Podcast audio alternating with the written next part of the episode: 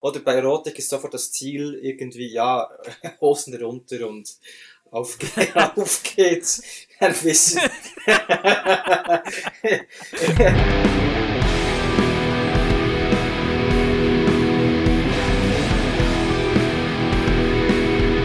I spit on your grave. Groovy. You just take care of the justice, and I'll handle the revenge myself. Who will win, the living or the living dead? I had a mad impulse to throw you down on the lunar surface and commit interstellar perversion. Her deadliest weapon is her body. We'll tear your soul apart.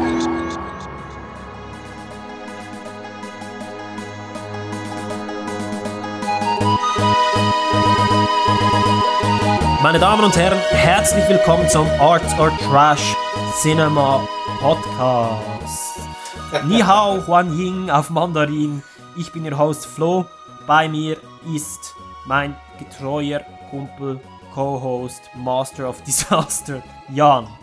Hello, herzlich willkommen auch von meiner Seite. Vielleicht kannst du uns noch kurz einführen, ähm, das Mandarin, das du da jetzt kurz gesprochen hast. Die Bedeutung, was heißt das eigentlich? Das heißt nur Hallo und Willkommen. Also es ist, Also es nicht ja, das ist ja unglaublich unspektakulär, so eine Es- Begrüßung.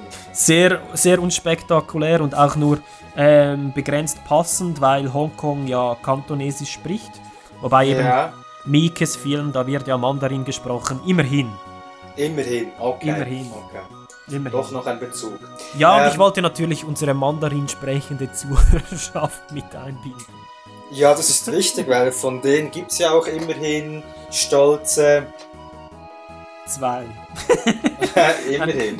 Ja, ich weiß es nicht. Ich weiß es nicht.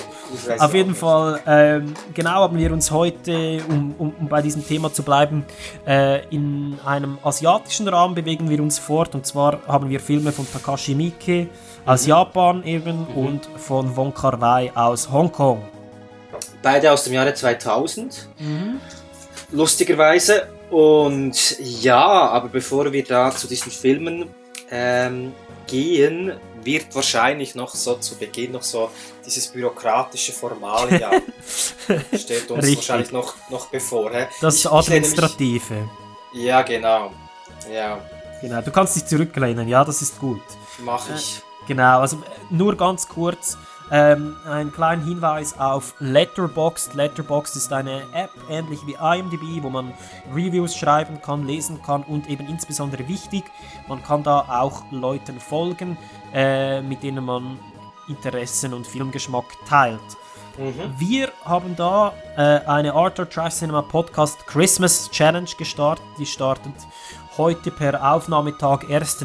Dezember. Mhm. Und zwar ähm, geht es darum, dass wir dort eine Liste gemacht haben. Also man kann äh, auf Letterboxd Arthur Trash Cinema Podcast folgen. Äh, dann gibt es eine Liste, die auf meinem Profil verlinkt ist, wo circa 100 Weihnachtsfilme drauf sind. Das ist eine stolze Zahl. Und, Genau. Äh, also, also da, wie viel Prozent davon hast du selbst schon gesehen? Ähm, kann ich dir nicht sagen, vielleicht 10%. Ah, okay. okay. Ein bisschen weniger, als ich vermutet habe, aber äh, immerhin. Im, also da machst du auch mit bei dieser Challenge. Natürlich mache ich da mit. Natürlich Ah, natürlich. mit. Gut, gut. Natürlich mache ich da mit, Martin ebenfalls. Ähm, und es haben sich auch schon einige Zuhörer angemeldet für diese Challenge. Ziel der Sache ist eben 24 Filme von dieser äh, Liste. Das sind Horrorfilme im Weihnachtszen äh, mit dem Weihnachtsthema. Das sind äh, klassische Weihnachtsfilme, wie man sie kennt. Das sind Weihnachtskomödien, es sind Krimis. Einfach das Setting Weihnachten. Ähm, 24 Filmen, Filme davon im Dezember. Und äh, ich weiß, das ist eine stolze Zahl, Mhm, ambitiös. ambitiös. Und diese kann man dann reviewen oder einfach loggen. Man muss nicht extra ein Review schreiben und dabei äh, den Titel schreiben: Arthur Trash Cinema Podcast Christmas Challenge Film Nummer XY, welcher Film ähm, es dann auch immer ist. Und bereits ab 10 geloggten Filmen Es wäre noch cool, es wäre noch cool, wenn man dann zu jedem Film noch so eine Trinkempfehlung dazugeben würde. ja, das wie kann man so, machen, ja. Das wäre so Arthur Trash Cinema-like ein bisschen. Absolut, absolut. Mhm. Äh, was man eben bereits ab 10 Filme ähm, gewinnt, quasi oder gewinnen kann, ist eben Ja. die Teilnehmerschaft, Teilnehmerschaft im Rahmen der Verlosung eines Blu-rays. Ich werde da einen Blu-ray verlosen, der sehr weihnachtlich ist. Und ich meine, wer von uns wünscht sich nicht äh, irgend so ein Lars von Trier als Weihnachtsmann? Wer würde nicht ihm gerne auf den Schoß oder sitzen, sagt man das so, auf, auf den Schoß sitzen? Ja, absolut. Ja, ich glaube schon, ja. Äh, jeder von uns würde das gerne und aus diesem Grund ähm, verlost, verlosen wir oder verlost du einen Film von Wonka, äh, von Wonka von Lars von Trier. Es wäre vielleicht noch weihnachtlicher gewesen, von Kar-wai einen Film zu verlosen. Ja, Als der neuen, äh, ja, der neue Lars von Trier wird natürlich verlost, ähm, um euch so richtig schön in, in, in gute Weihnachtsstimmung, familiär und ja, genau, um euch in gute Weihnachtsstimmung zu bringen. mhm. Dann ähm, noch weiter kurz, äh, wie immer sind wir erhältlich auf Spotify, iT- iTunes, Soundcloud und allen Podcast-Apps. Um es vielleicht nochmal zu wiederholen, angedacht ist natürlich nicht, dass man vor dem Computer sitzt und sich da über Soundcloud zwei Stunden oder mehr Podcast reinpfeift. Angedacht ist natürlich, dass man unterwegs via Podcast-App äh, diesen Podcast hört. Man kann ihn ja vorher sogar per Wi-Fi downloaden und dann auf dem Hinweg, Rückweg, wie auch immer, über den Mittag, ähm, während Sitzungen den Podcast hört und sich daran gütlich tut. Genau. Und dann weiter kann man auf Facebook unserer Gruppe beitreten. Dort äh, wird jeweils aktuelle, ja, werden aktuelle Infos bekannt gegeben. Beispielsweise haben wir gerade darüber aufgeklärt, dass unsere Nutshot-Episode online gegangen ist. Mhm. Mhm. Ja, Gut, ich glaube, das äh, wäre Fer- schon von der Administrativseite. Das heißt, wir machen uns jetzt an die Arbeit. Richtig, richtig. Du, du musst dich aus Es deinem relaxten ernst. Zustand äh, äh, herausbewegen. Versuchen wir es. Ich kann nichts garantieren, aber schauen wir mal. Wir Es schauen. wird schon, es wird schon schief gehen. Gut. Absolut. Ja, Wir gehen über zu äh, Tales from the Living Room.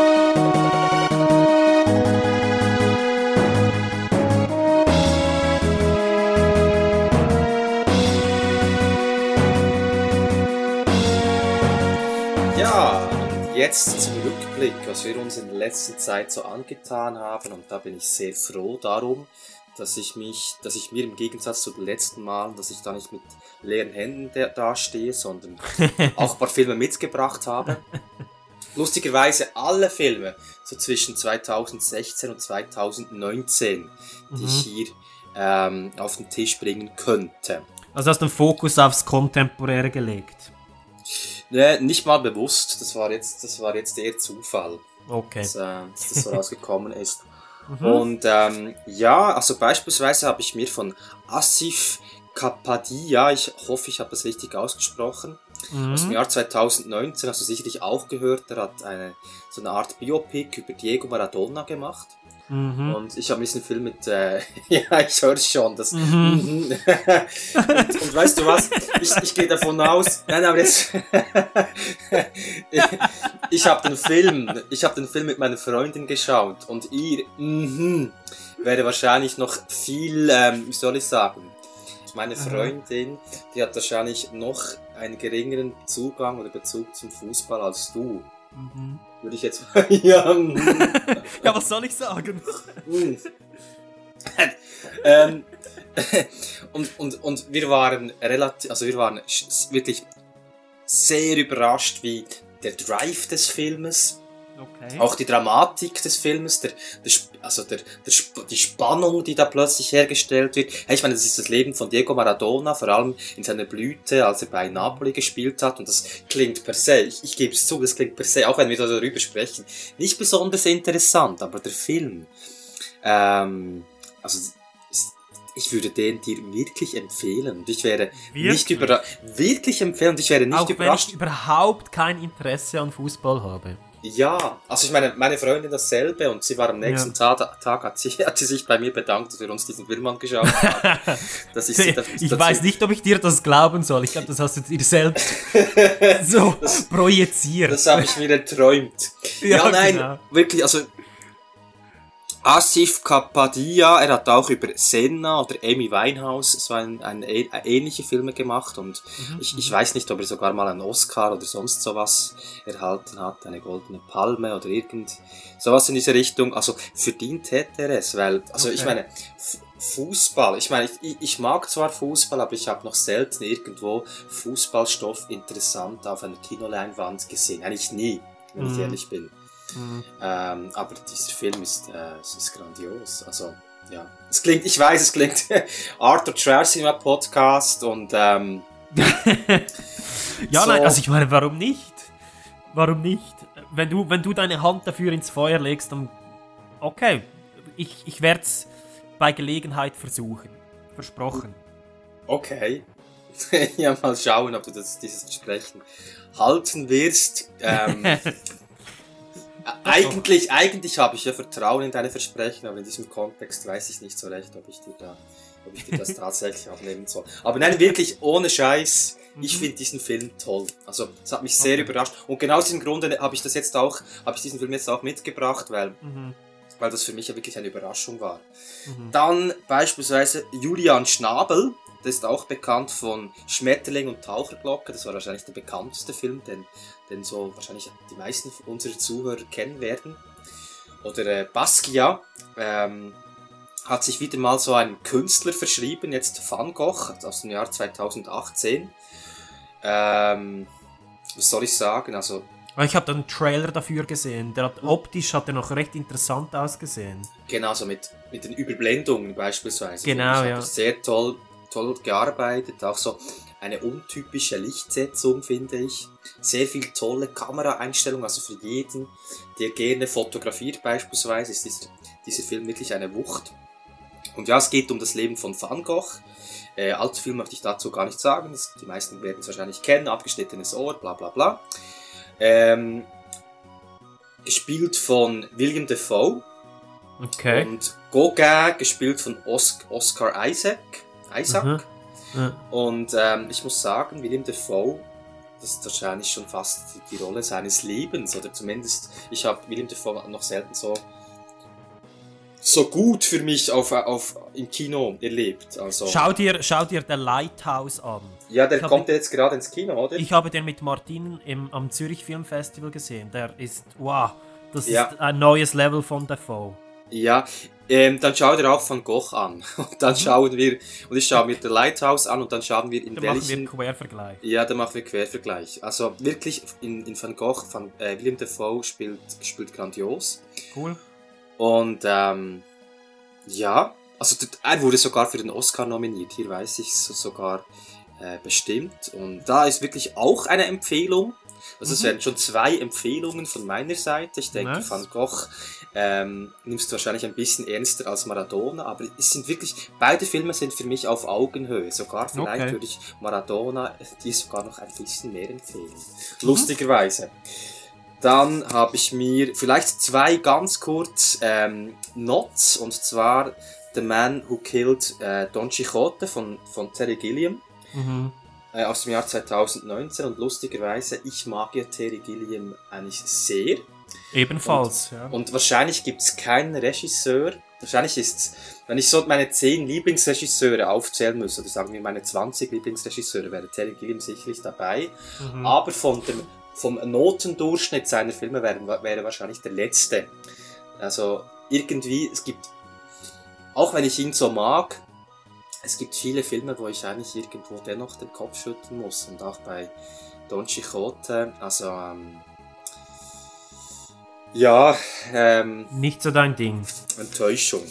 Okay. Mehr möchte ich dazu nicht sagen. Mhm. Enttäuschung. Ebenfalls, so in diese Kategorie könnte man Wonder Wheel von äh, Woody Allen aus dem Jahr 2017 Mhm. ähm, äh, reintun.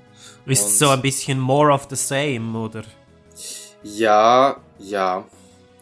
Ja, also es ist, ist ähm, ich habe das für mich so äh, zusammengedeutscht, dass ich mir gesagt habe, wenn man all das Schlechte aus seiner ganzen Filmografie rausnehmen würde und in einen Film als Konzentrat reinpacken würde, dann würde wahrscheinlich Wonder Wheel raus, dabei rauskommen. Also wow.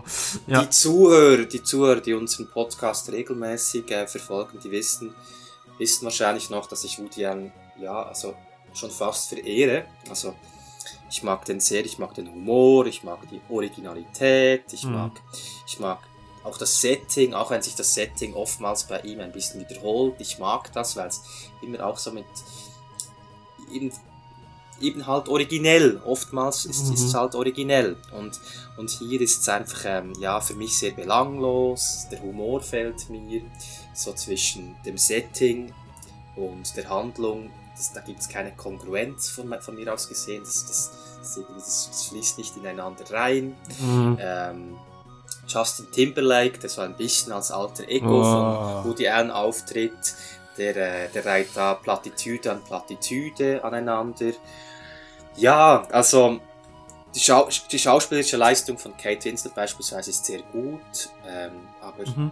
nein, einfach für jemanden, der noch nie einen Woody Allen Film geschaut hat, wenn man mit diesem Film beginnen würde, das wäre sehr, sehr schade, weil das würde einem vielleicht so ein Universum zu Woody Allen versperren, versperren Mhm, mhm. das, das äh, sehr spannend sein könnte. Okay.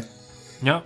Ja, das wären so vier Filme vielleicht, wenn's, wenn wir dann noch die Muße haben, würde ich dann noch andere Filme von mir vorstellen, aber ich dachte, ich übergebe mal dir das Ruder jetzt, dass du ein Gerne. bisschen von dir erzählen kannst und ja, wir schauen dann, ob wir, ob wir dann noch Lust haben, noch weitere Filme von uns zu, ähm, davon zu erzählen, genau.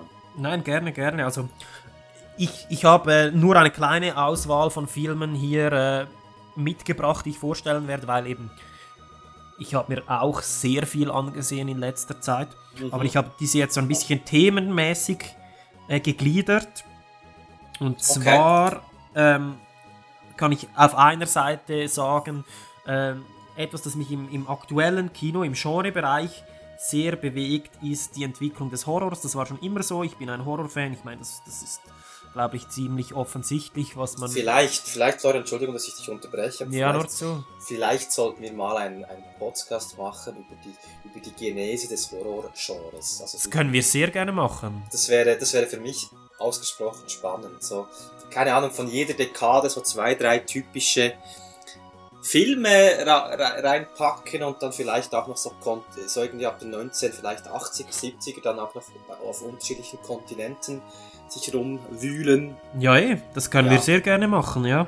So als denk- kleine Klammerbemerkung. Ja, und, und eben, ich glaube, viele Leute verdrängen ja das immer, dass der Horror eigentlich extrem essentiell war in der Entwicklung von Kino und insbesondere auch Hollywood, wie wir es heute kennen, Ja, oder? eben. Eben, oder 20, 30er Jahren, was da für Horrorfilme. Genau, äh, oder vi- produziert 40er wurden. auch, ja. Genau, ja. Das, Nein, das machen wir doch, das machen wir doch. Das schreiben wir uns in das mal hinter. Genau. Schreiben wir, das und, schreiben wir uns das hinter die Ohren. Genau. Aber eben, äh, mein Problem mit dem kontemporären Horror Ja. ist folgendes, dass man, wenn man in den 70er und 80er Jahren wirklich im Horrorbereich sich bewegt hat, da gab es einfach noch Filme, die ja, die einen gewissen Gut Punch hatten, also die brutal waren, die einen einfach schockiert haben und denke, das ist eine, kann eine Qualität vom Horrorfilm sein, aber das Mhm. ist etwas, was dieses Genre heutzutage leider ja, ein bisschen verloren hat. Und ich weiß nicht genau, mit was das zusammenhängt. Ähm, für mich ist der Horror einfach so ein bisschen weichspülermäßig geworden. Auch im, im Independent-Bereich, muss ich, muss ich ehrlich sagen. Also wenn man zum Beispiel bei Ari Aster schaut, äh, ich meine, ich finde ihn ein super Regisseur, hat tolle Sachen gemacht. Aber eben, jetzt das Beispiel eben Midsommar wird in den Medien oder wurde in den Medien als verstörendster Film des Jahrzehnts gehypt. Ja. Ähm, jetzt mal, ja, ich lasse es jetzt mal außen vor, dass ich den Film eh nicht so toll gefunden habe. Mhm. Aber eben, für mich war der null verstörend. Ich habe im Kino auf den Horror gewartet. Und du kannst ähm, sicherlich fünf Filme nennen, mindestens fünf Filme nennen, in der, der letzten zehn Jahre, die, die du als deutlich verstörender empfunden hast. oder? Ja, auf jeden Fall, auf jeden Fall. Und insbesondere mehr Filme der 70er, 80er, oder? Die, die für mich ein ganz anderes Level von verstörend waren. Ich glaube eben, dass man heutzutage gibt es ja kaum noch R-rated Filme, die aus, den, aus dem Ho- Hollywood-Bereich kommen oder allgemein aus dem Filmbereich kommen, in den USA. Ähm, ist praktisch verschwunden. Wir haben heute ständig diese ärgerlichen PG-13 Klassifizierungen, weil man damit eben mehr Leute ins Kino holen kann. Das ist äh, ja halt kommerziell bedingt. Aber es gibt immer noch, und die dauert für mich so ein bisschen an, The New Wave of French Extreme. Das ist äh, eine Bewegung, die in den 2000er Jahren, also mit, ich glaube so um die 2006 herum, hat es begonnen mit französischen Filmen, die, ich sage es mal so, den Horror wieder in den Horror bringen. Zugegebenermaßen, diese Bewegung ist mir unbekannt. Ja, da, da gibt es einige tolle Vertreter, die wir vielleicht auch mal äh, im Podcast äh, anschauen könnten gemeinsam. Ähm, da, eben Raw ist einer der, der, der letzten Filme, die da rausgekommen sind. Dann gibt es äh, High Tension, also Haute Tension, À l'intérieur. Das sind alles Filme, die wirklich heftiger sind. Und da gibt es eben auch einen Film von Pascal Logier, ähm, der heißt Martyrs. Ist ein wirklich harter Film. Und äh, Logier hat jetzt einen neuen Film gemacht, Ghostland, also das ist 2018 rausgekommen. Ähm, auch bekannt unter dem Titel Incident in a Ghostland. Das ist äh, ein Home Invasion Film. Äh, geht eigentlich so darum, dass äh, zwei Mädchen und ihre Mutter ziehen so aufs Land in ein Landhaus und sie werden dann überfallen von einer ja, von einer, von einer, von einer Gruppe, oder? Und es wird nicht ganz, also ich, ich möchte jetzt gar nicht mehr davon erzählen eigentlich, aber ist wirklich ultra viszeral, brutal und ja, schlägt einem aufs Gemüt. Und ich glaube, das kann eben eine Qualität des Horrorfilms sein, wenn man sich nachher so ein bisschen ja, schlecht fühlt, ein bisschen Bauchschmerzen hat, dann, dann war der Film effektiv. Und das ist hier definitiv der Fall und das ist eben auch ein Kompliment an diesen Film. Für die Ähm. Hartgesitteten geeignet. Ja. ich ich habe nur gerade gestaunt wegen deinem Begriff viszeral. Ja. Ähm, das ist ein, ein Begriff, den ich vor allem irgendwie aus, aus der Biologie oder beziehungsweise aus der Medizin kenne und, und nicht irgendwie bei, bei Film oder bei Horrorfilmen besch beschriebe, aber ähm, Mhm. ich finde das ist sehr passend. Also das sind so die, ist so das Bauch, Bauchbereich, oder? So, Ja, ja. äh, ja, irgendwie ein, Eingeweide, irgend so. Ja, genau. Also man braucht ja das im, im, im Englischen relativ exzessiv bei Horrorfilmen beschreiben, das Visceral. Okay. Ja, okay. Aber es ist, also auf Deutsch kann man, glaube ich, ist das auch äh, vertretbar. Ja, ich finde es sehr passend, sehr passend. Aber ich habe nur gerade überlegt, was es eigentlich heißt. Es ist schon lange her, dass ich, dass ich das letzte Mal diesen Begriff gehört habe. Das sind zwei Okay. meiner Lieblingswörter, viszeral und guttural. Okay, der zweite, der zweite Begriff müsstest du mir ehrlich gesagt auch noch erklären. Guttural. Kultural. Ja, das, Ja. Ist, das ist so aus der ähm, Halsgegend animalische ähm, und wird Ah. zum Teil verwendet bei Heavy Metal Ja. äh, beziehungsweise eben mehr Death Metal und Black Metal Vokalisten. Okay, ich verstehe, ich verstehe. Okay. Genau. Ja, eben Ghostland, eine Empfehlung an die Hartgesottenen. Und dann kann ich vielleicht noch, ein- um ein bisschen einen, einen Kontrast zu bieten, gehe ich in, in den Arthouse-Bereich. Ähm, ich habe der Netflix-Generation abgeschworen. Was zwar- sehr sympathisch ist oder beziehungsweise auch irgendwo nötig, dass, das, Ich glaube Ähm, auch. dass man das tut. Mhm, Ja. Genau. Und eben mein, mein, mein Grundsatzproblem mit, diesem, mit, mit Netflix ist eigentlich, ähm, und übrigens auch mit anderen Streaming-Anbietern, also auch Mhm. mit, mit, mit zum Beispiel auch im Musikbereich, finde ich, Mhm. das Grundsatzproblem ist, dass wenn man auf so einer Plattform ist, ist erstens der Content schon einmal nach Kommerzialität vorgefiltert. Mhm. Ähm, und dann in einem zweiten Schritt schaut man in der Regel ja das, was andere Leute sich auch angeschaut haben, weil das wird ja dann jeweils innerhalb der Plattform noch gepusht. Also man sieht dann eher noch, was wird oft angesehen und dadurch ähm, wird die Bandbreite an Geschmack automatisch extrem limitiert, oder? Also es wird geschmälert. Das ist etwas, das ich, das ich eine, als eine sehr problematische Entwicklung empfinde und darum habe ich eben umgesattelt auf zwei Streaming-Dienste, die mich übrigens in Kombination weniger kosten als Netflix, wesentlich weniger. Ähm, und zwar ist das Quelli TV.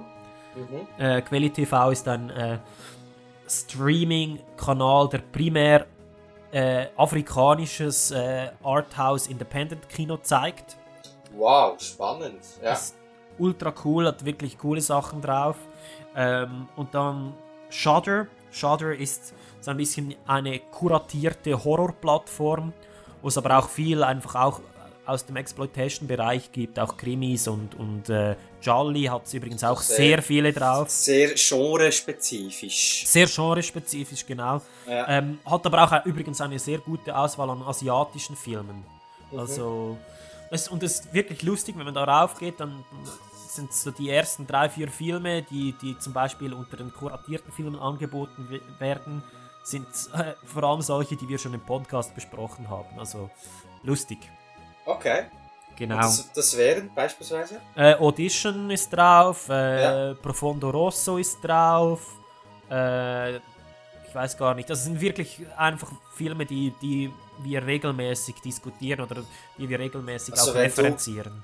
Wenn du Arbeits, äh, wenn, wenn, deine, wenn du arbeitstechnisch nicht so ausgelastet wärst, könntest du dich dort als Kurator eigentlich melden. ja, das möglicherweise. wäre eigentlich dein Ding, hä? schon fast. Möglicherweise. Das Ja. Problem ist einfach eben, dass diese Plattform in der Schweiz offiziell noch nicht Noch erhältlich nicht, ist. ja, noch nicht. Und aber es man- kommt. Es kommt, oder? Ich, ich weiß es nicht. Ich weiß es ehrlich gesagt nicht. Weil, also in Deutschland gibt es sie bereits, aber Ja. dort ist ein bisschen die Schwierigkeit, dass alles im, also nur auf äh, Deutsch gehalten ist, also nicht mit Originalton. Das finde ich eigentlich Mhm. sehr schlecht. Und darum kann man diese Plattform nur über Umwege äh, in Anspruch nehmen, über eine VPN. Mhm. Ähm, und es ist dennoch auch noch schwierig, weil man eine amerikanische Kreditkarte benötigt. Aber es gibt da Tipps und Tricks, wie man das umgehen kann. Und ähm, ja, lohnt sich auf jeden Fall. Mhm, mhm. Mhm. Genau, eben. Und in, in dieser Tradition Quelli TV wollte ich ansprechen, der Envelope. Envelope ist ein Swahili-Wood-Film. Swahili, Swahili. Swahili. Weißt Ja, du, äh, ja, klar, Swahili. die- ja, klar, klar. Ja. ähm, aus Tansania. Und zwar ist das ein, ein interessanter Krimi über Korruption eines Lokalpolitikers in einem kleinen. Aber ich habe das Konzept Swahili Wood noch nicht ganz verstanden. Für was steht dieser Begriff? Das sind einfach Filme aus Tansania in, Swahili. Ah. Okay, also das wäre es schon. Das wäre schon. Das wäre That's nicht irgendwie it. jetzt spezifisches. Okay. That's it. Genau, also es geht, es geht um einen Lokalpolitiker, der Geld bekommt, für ein, damit er ein Bauprojekt bewilligen lässt.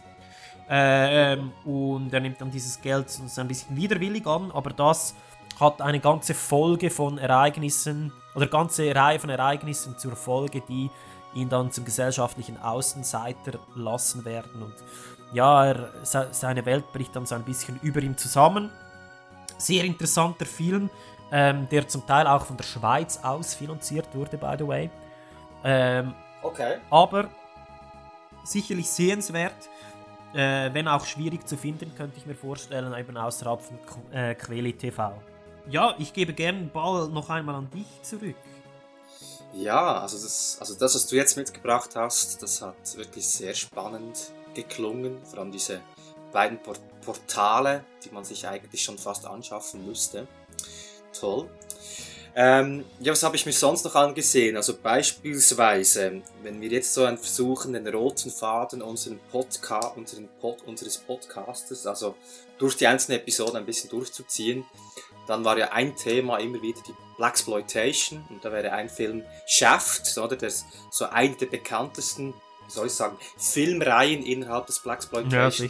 ja. Jedenfalls Shaft, da gibt's gibt's ja, also der ursprüngliche Shaft war ja aus den Jahren aus den 70er Jahren mit Richard Roundtree und dann im Jahr 2000, ich glaube es war 2000, du musst mich korrigieren, falls ich mich irre, war dann mit Samuel, Samuel Jackson, gab's Genau. da äh, so ein Fortsetzungsversuch und jetzt 2019 äh, von Tim Story, das war der Regisseur, der hat auch, war auch für Fantastic Four verantwortlich. Also das wird Was nicht. bei mir zumindest ja. Ja. nicht, nicht die größten Erwartungen. Genau, ja. Und diese wurden dann auch bestätigt. Ja. Also der neue Chef ist jetzt äh, Jesse Usher, der ist und, und äh, aber das Coole eigentlich, was man sagen könnte an diesem Film ist, dass diese drei Generationen in diesem Film vereint sind. Mhm. Das wäre per se eigentlich sehr lobenswert. Ja. Die Art und Weise, wie diese drei Generationen interagieren, ja, ist relativ flach und ja, also wenn man Shaft kennt, diese Filmreihe kennt, dann ist es sicherlich nicht schlecht, wenn man sich diesen Film auch anschaut, aber die Erwartungshaltung, ja, die kann man gegen, ja, gegen Null schieben, Ja. würde ich jetzt mal Ja, also ich, ich, ich bin voll bei dir. Ich habe mir den nämlich auch angesehen. Das ist für mich so ein typischer Vertreter dieser eben Netflix Wegwerf-Unterhaltungsgeneration. Es ist einfach so schnell produziert, äh, ohne viel Herzblut und einfach auch nicht sehr viel ja, Hintergedanken hinter dem Film. Also Ja, also 100%, wirklich 100% einverstanden. Und was mich auch stört, dass irgendwie so wenig Referenzen oder Elemente oder Bezüge, wie auch immer, zu den 70er Jahren, Mhm. zu, den, zu der alten Shaft-Reihe hergestellt wird. was ja ein essentieller Aspekt der Filme war. Ja, äh, also ich meine, ja, also immerhin die Musik teilweise, Mhm. so, auch da hätte man noch viel mehr rausholen können, Mhm. aber zumindest da gab's, also ich meine, wenn, wenn's, wenn, wenn ich mal die Musik irgendwie so ein bisschen an die 70er Jahre erinnern, erinnert, dann ist wirklich, also dann ist wirklich äh, Hopfen und Malz verloren. Aber Äh, voll Also- deiner Meinung. schau, schaut euch ihn an, wenn ihr Chef schon kennt, aber Mhm. Schaut ihn euch an, vielleicht während dem Staubsaugen. Genau, ja. So, Genau. vielleicht so. Ja, nein, ich finde auch. Und dann kann man, dann geht man besser zurück und schaut sich die alten Shafts noch einmal an. Ich finde auch den Shaft von Samuel L. Jackson eigentlich noch vertretbar. Äh, Mhm. und dann aber insbesondere auch die Fortsetzungen von Shaft, äh, der Originalreihe, die haben viele Leute nicht gesehen. Also Shaft Goes to Africa etc. Die sind witzig. Genau. Die kann man sich gerne, die, also ich finde die wesentlich unterhaltsamer und mit viel mehr Liebe gemacht als jetzt eben diesen, ja, sag Kein, Netflix-Müllfilm. ja, also kein, also schon nur diese Filme vergleichen zu wollen, das ist irgendwie schon fast eine Beleidigung für, für ähm, die 70er Jahre zu nennen. Also, absolut. absolut. Ja. Ähm, und dann habe ich mir auch noch, da mache ich es ganz kurz, habe ich mir auch noch angesehen, äh, The Irishman von Martin Scorsese. Mhm. Martin Scorsese beherrscht sein Handwerk auch mit 76 oder 77 Jahre. Ich weiß gerade nicht mehr genau, wie alt er ist, aber er beherrscht sein Handwerk. Das hat man jetzt auch wieder bei The Irishman gesehen Mhm. und ähm, ist auch schön wiederum mal Robert De Niro und Joe Pesci zusammen vereint auf der Leinwand zu sehen und lustigerweise, ich weiß nicht, ob du das äh, gelesen oder gehört hast, Joe Pesci lehnte anscheinend diese Filmrolle, laut Legenden zumindest, um die 50 Mal ab, bevor er letztlich noch zugesagt hat. Okay, Also das, das fand ich noch, noch das ist cool. interessant. Ja. Und ähm, ja, und eben, also Netflix, oder? Ja. Also Läuft er überhaupt noch im lustigerweise, Kino? Oder ist er jetzt einfach nur noch auf nicht. Netflix erhältlich? ja, ich weiß nicht, also ja, ich, also er ist genau seit, glaube ich, dem 27. November. Ich bin mir nicht sicher, ist er auf Netflix. Ich hoffe, dass er auch noch länger im Kino läuft, weil das ist ein absoluter Kinofilm. Und ähm, ja, also man findet tatsächlich auch gute Sachen auf Netflix. Ist, ähm, ist irgendwo ironisch, dass Martin Scorsese auf Netflix landet. Ich meine, er, der für das alte Kino steht und sich auch immer wieder dafür einsetzt, dass, dass, dass, äh, dass da vielleicht ein bisschen weniger Superhelden äh, oder dass, dass weniger der Superheld-Film das Kino dominiert. Und ja, ich meine, ich, ich bin da voll mit. Aber ich finde das jetzt auch äh, ehrlich gesagt eine, eine, sagen wir jetzt im Grundsatz positive Entwicklung, dass die Streaming-Plattformen ab und zu Projekte finanzieren, die eben nicht so studiokonform sind. Da finde ich, kann ich voll hinter Streamingdiensten stehen, wenn man eben versucht, etwas ein bisschen Außergewöhnliches zu pushen, weil man andere Möglichkeiten und andere ja, Distributionskanäle hat als eben das Studio und das finde ich Doch, okay. Ja, vielleicht ähm, sollten wir uns auch mal eine Episode Zeit nehmen, uns, um uns generell mit Netflix, den Streaming-Portalen, äh, allgemein uns auch näher auseinanderzusetzen, vielleicht auch differenzierter als da so klar sagen, ja, Netflix, scheiße, Mhm. ähm, abmelden und so, vielleicht auch uns da differenzierter damit auseinandersetzen, aber auch die Gefahren ein bisschen vielleicht aufzeigen, Ja, voll. in welche Richtung das Kino sich bewegen könnte oder der Film sich bewegen könnte, wenn man nur noch den Portalen la Netflix und Konsorte folgt. Mhm. Ähm, ja, dann vielleicht noch ein letzter Film, Mhm. wenn du noch magst. Ja, go on. Go on, okay. François Ozon. Und François Ozon ist ja wirklich einer meiner, ja, ähm, zwar auch wiederum, er ist ein sehr, sehr bekannter Regisseur, aber ein Regisseur, der mir ausgesprochen gefällt. Ähm, es geht hierbei um einen kind, Kindmissbrauch in Frankreich, katholische Kirche ist involviert, Spielort ist Lyon. Äh, es ist eine wahre Geschichte. Mhm. Verschiedene Erwachsene, ähm, irgendwie vielleicht 20, 30, 40 Jahre nach dem Missbrauch, vereinen sich irgendwie zusammen und versuchen, ja, eine Sammelklage sozusagen einzureichen und die katholische Kirche. Äh, da, da wächst natürlich Widerstand, Mhm, die, die, die, die Rolle der Medien, wie die, wie, die, wie die Medien diesen Fall aufnehmen, wie man damit umzugehen hat. Und ich, ich fand diesen Film ähm, wirklich ausgesprochen spannend, weil ich meine, also es ist wirklich eine wahre Geschichte und ich denke, der Film versucht das Ganze auch so akkurat und historisch wie möglich abzubilden, was mir auch, also so habe ich es zumindest empfunden. Ich bin da kein Experte, aber ich habe es so, so empfunden. Mhm. Und ähm, was mir sehr gefallen hat, ist so sozusagen auch zu sehen, ich meine, die sind, sind äh, traumatisierte Geschichten äh, und aus dieser, aus diesen, ja, es- die Erwachsenen waren dann letztlich doch in ganz unterschiedlichen, also es gab gewisse Leute, die haben das nie wirklich verarbeiten können und sind dann so, so, dazu, sozusagen am Rande der Gesellschaft äh, und bewegen sich dann am Rand der Gesellschaft und ähm, andere sind beruflich sehr erfolgreich und gleichzeitig oder, oder dennoch gibt es das verbindende Element eben dieses Trauma, das sie erlebt Mhm. haben. Und das fand ich doch sehr ähm, schön Mhm. dargestellt. Es ist jetzt schwierig, dass du diesen Film empfiehlst, weil wir sind ja eigentlich der katholische Filmpodcast. Ah, ist es so? ah ja, stimmt, Entschuldigung. Ja, ja, so, ja, wir haben ja da so eine Unterrepublik, wir, sind ja, wir haben uns ja den Jesuiten verschrieben. ja. Aber wie die Jesuiten zum kind, Kindmissbrauch stehen, das weiß ich ehrlich, ehrlich gesagt gerade nicht. Das müsste man vielleicht nochmal in Erfahrung Können wir bringen. vielleicht abklären. Ja, das klären wir noch. ja, aber wirklich, François Ozon, also ich meine, der macht wirklich tolle Filme und auch hier hat er wiederum was auf die Leinwand gebracht, das, was äh, ja auch irgendwo gesellschaftlich nicht nur relevant, sondern sogar sehr relevant ist. So ein, ein Film, der, der, der den Dialog oder den, ähm, die Diskussion zumindest fort- fördert. Mhm. fordert. Genau. Schön. Jo. Dann gäbe es nur noch einen Film, wo ich weiß, dass sowohl du als auch ich ihn gesehen habe. Okay. Ja, ich, ich schiebe Denn- sonst gern noch einen rein, kurz, wenn ich darf. Ja, das darfst du. Ja, natürlich. Und zwar ist das auch mein letzter ähm, Still Life von 2006. Den wollte ich Mhm. gerne noch speziell rausstreichen. Das ist ein Film von Chia Zhangke aus China.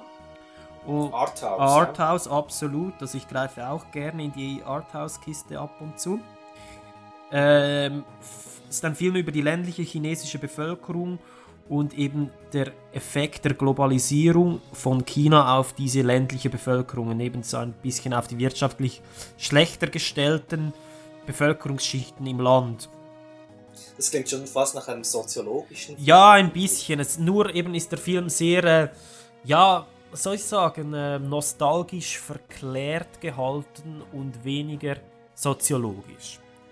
Ähm, Das klingt irgendwie typisch chinesisch. es, es, äh, es hat etwas, ja, ja. Aber Ja. ja, typisch chinesisch, der Film ist dennoch, es, Das, das, es stand, ist etwas grob, ist eine etwas grobe Formulierung, typisch chinesisch. Ich meine, was, was, was soll das heißen? Aber gleich, gleichwohl, Entschuldigung, ich möchte dich nicht unterbrechen. Kein Problem, nein. Nein, ich weiß, was du meinst, aber äh, ja, es, du, du musst dir den anschauen. Also ich glaube, das ist etwas, das ist ein, ein Regisseur, der äh, dir, gerade dir persönlich wirklich enorm gut gefallen könnte. Denn er ist Also sag nochmals den Chia Namen. Zhangke heißt er.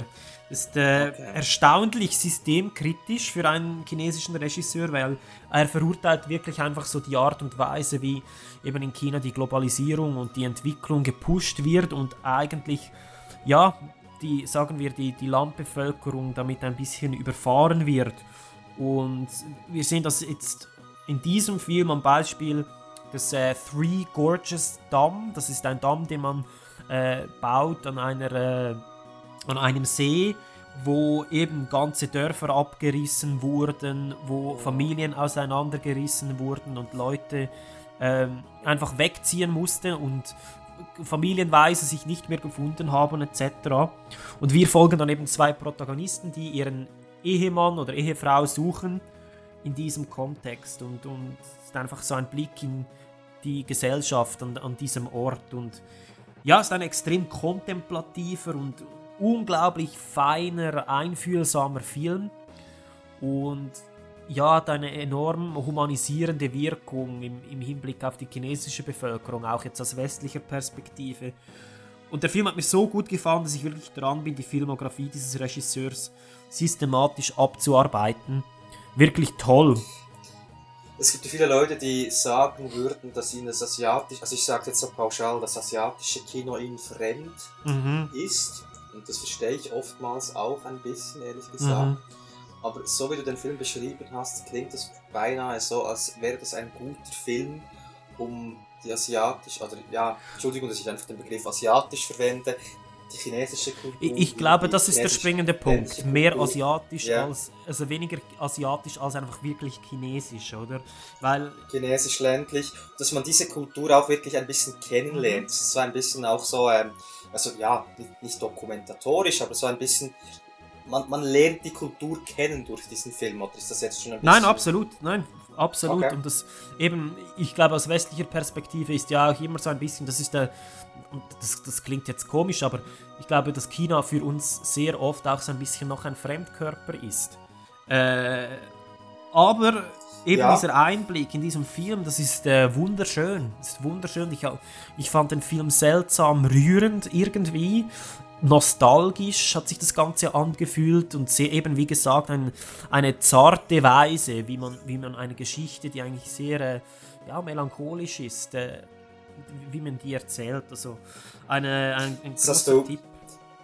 Das hast du jetzt sehr schön zusammengefasst. Also obwohl ich den Film nicht kenne, zarte Weise, eine melancholische Geschichte auf, auf, die, auf die Leinwand zu bringen. Richtig. Ich denke, genau diesen, dieser Satz können wir dann auch bei Wong Kar Wai, äh, bei unserer Besprechung zu Wong Kar Wai einbauen. Ich glaube auch, ja. Ich glaube auch. Ja.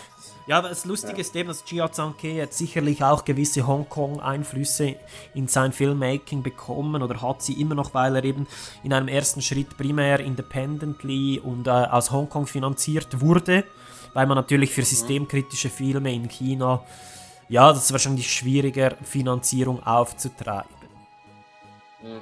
Mittlerweile wird er aber, ist er so erfolgreich, dass er sogar in Mainland China Investoren hat. Also ja, das, das kann man jetzt, das äh, Qualitätsmerkmal, glaube ich, schon ein bisschen noch rausstreichen. Spannend. Ja. Wirklich spannend. Ja, und dann ähm, Toll. Joker 2019. Joker. Hast du gesehen, Ja, oder? genau, den haben, den haben wir beide gesehen und so viel mir ist, ähm, ich bin, also so viel mir ist, äh, uns hat den Film beiden Ja. gefallen, mir vielleicht noch ein bisschen äh, mehr als dir. Ja. Und vielleicht geht's, vielleicht sollte es darum gehen, weshalb mir dieser Film ein bisschen noch ein bisschen besser gefallen hat als dir. Mhm. Also ich denke, die meisten werden von Joker bereits gehört haben oder ihn vielleicht sogar gesehen haben. Es ist dieser etwas arthausige Film, der im Kino dennoch sehr ähm, gut ankommt, Mhm. also der eine sehr große Masse anspricht. Weil er eben trotzdem auch sehr exploitativ ist noch gleichzeitig. Mhm. Und er er erinnert stark auch an, an Taxi Driver. Es werden da auch immer wieder Para Parallelen gezogen zu äh, Taxi Driver aus dem Jahr äh, 1976 von Martin Scorsese, der lustigerweise für diesen Film ursprünglich, ursprünglich auch Regie führen sollte. Äh, letztlich ähm, ist dann der Regiestuhl ähm, ähm, Todd Phillips heißt dieser gute Mhm, Mann zugefallen, der ja Hangover oder Road Trip gedreht hat. Und ja, genau, das ist so im Sinne von der, der erste Moment, dass ich das erfahren habe, war so, oh, okay. Skepsis, Skepsis oder? Ja. Ähm, Skepsis, ähnlich wie bei Tim Story bei Fantastic Four, der dann Chefs gedreht Mhm. hat, war ich auch bei, bei, ähm, bei Todd Phillips zunächst ein bisschen skeptisch. Ähm, aber ich war dann sehr, sehr überrascht. Und zwar, ich war vor allem überrascht von der Härte des Filmes, weil mir war nicht bewusst, wie arthausig der Film dann tatsächlich ähm, äh, ja, dargestellt Ja, wird ja. oder mir rüberkommt. Also ich war, ich war wirklich überrascht und auch die, also wirklich die Härte des Films, die Charakterstudie. Mhm. Es geht eigentlich darum, Joker, also Arthur Fleck, der so wirklich am Rande der Gesellschaft lebt und, ähm, und eigentlich von, auf ihm wird die ganze Zeit rumgetrampelt und, und, und man fragt sich, von wo holt er die Energie, immer wieder aufzustehen und irgendwann explodiert er dann halt. Mhm. Und äh, als Beobachter hat man das Gefühl, ja, ich wäre wahrscheinlich schon früher explodiert. Ähm, ja, also man, man leidet mit diesem Joker mit und es geht wirklich so um die Geschichte, wie sich dieser Arthur Fleck eben langsam zum Joker entwickelt. Und mir hat diese Genese zum Joker oder diese, diese, ja, auch diese Anamnese des Jokers sozusagen, das hat mir wirklich eigentlich sehr, sehr gut gefallen, diese einzelnen Entwicklungsschritte zu verfolgen. Ja, ich, ja, Ja, ich weiß nicht, wie es bei dir Ja, war. also ich, ich stimme dir in vielem zu, was du gesagt hast, dass ich sagen muss, eben, der Film eben ist sicherlich sehr kompetent, muss ich, muss, kann ich unterschreiben, ähm, insbesondere auch auf der technischen Ebene, rein optisch, vom Schauspiel, Schauspielerischen her auch, die Musik ist super. Ähm, was für mich so ein bisschen ein Problem war, sind zwei große Punkte. Ähm, und zwar, ja, es sind beide Punkte eigentlich so im Bereich des äh, Screenwriting angesiedelt. Und das erste ist eigentlich eben, dass du gesagt hast, diese Genese, Anamnese als Joker, eben den, der Fokus auf die psychologische Ebene, fand ich äh, sehr interessant, aber eben doch auch ein bisschen klischiert. Also irgendwie all diese typischen Punkte, wieso er jetzt am Rande der Gesellschaft ist, was mit ihm passiert, vieles davon habe ich in, in zig anderen Filmen schon gesehen, habe ich auch oftmals schon besser dargestellt gesehen und es hat für sich, ja, war so ein bisschen isoliert im Raum, stand es für mich. Oder Also, für diese einzelnen in- in- Punkte. Inwiefern war das für dich Klischee? Ja, eben, das sind so die, die, die verschiedenen Sachen, dass er mit seiner Mutter lebt. Er hat ähm, eine Freundin, die er, oder er hat keine Freundin, das ist eben schwierig mit den Frauen. Ähm, dieser, äh, Dass er allgemein einfach so ein bisschen ein Versager-Typ ist, das ist das Standardrezept in jedem Serienkiller-Film, der eben den Fokus auf den Charakter hat. Und das, das Problem für mich war, dass eben, es waren interessante Aspekte da, wie zum Beispiel eben dieses, das, das Problem, das er hat mit dem Lachen, wenn er unter Stress steht. Aber das war für mich wenig, zu wenig im Fokus, weil man sich dann eben zu fest auf diese ähm, typischen Punkte verlassen hat, die man immer wieder hat, oder die, die, die wir schon viele Male gesehen haben. Und ja, es war für mich dadurch eben auch so ein bisschen alles ein wenig voraussehbar, wenn du, wenn du denn diese Kritik vielleicht nachvollziehen kannst. Ja, also klischiert. Also ich empfand es äh, deswegen nicht als klischiert, weil ähm, ich das den Eindruck hatte, dass eben da wirklich die Charakterstudie tief genug gräbt, sozusagen. Und wenn man tief genug gräbt, dann ist für mich so, dass es eigentlich gar keine Rolle spielt, ob man das Setting, das rundherum, das, was sich rund um den Arthur Fleck eben, was rund um ihn geschieht, dass das gar nicht so eine Rolle spielt, ob man das jetzt schon hundertmal gesehen hat oder nicht, weil eben die Tiefe genügend tief ist, um das Ganze eben auch authentisch wirken zu Ich fand es lassen. eben genau für nicht mich- genügend tief. Ja, genau, das, das habe ich, das hab ich mir gedacht und für mich war es genügend tief und wirkte aus diesem Grund auch authentisch. Und ich denke, da ist, oder ich meine, das ist nur so, ja, das ist dann letztlich nur ein Gefühl, Ja, ja, absolut, ja. das, das ähm, evoziert wird und aus diesem Grunde, ja.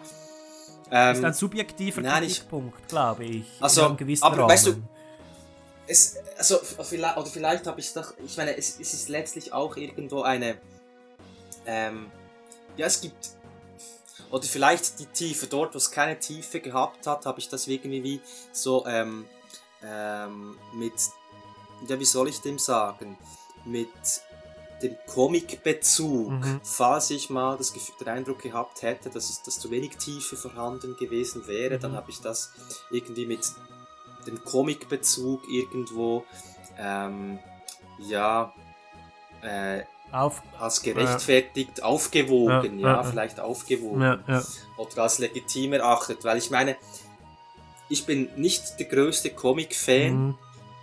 Ähm, also ich mag Comics, aber jetzt, ich gehe jetzt nicht extra ins Kino nur wegen, wegen einer Comic-Verfilmung. Ähm, aber der Film hat mir dennoch gefallen und ja, vielleicht waren genau diese Untiefen, obwohl ich diese Untiefen jetzt nicht explizit nennen könnte, sind vielleicht, sind vielleicht genau diese, wo ich gesagt habe, ja okay, das ist vielleicht, vielleicht so dieser Comic-Bezug und so. Mhm. Aber was ich zum Beispiel grandios fand, waren so diese Treffen mit der äh, Ja, Psychologin. das war cool, ja. Das war Alles cool.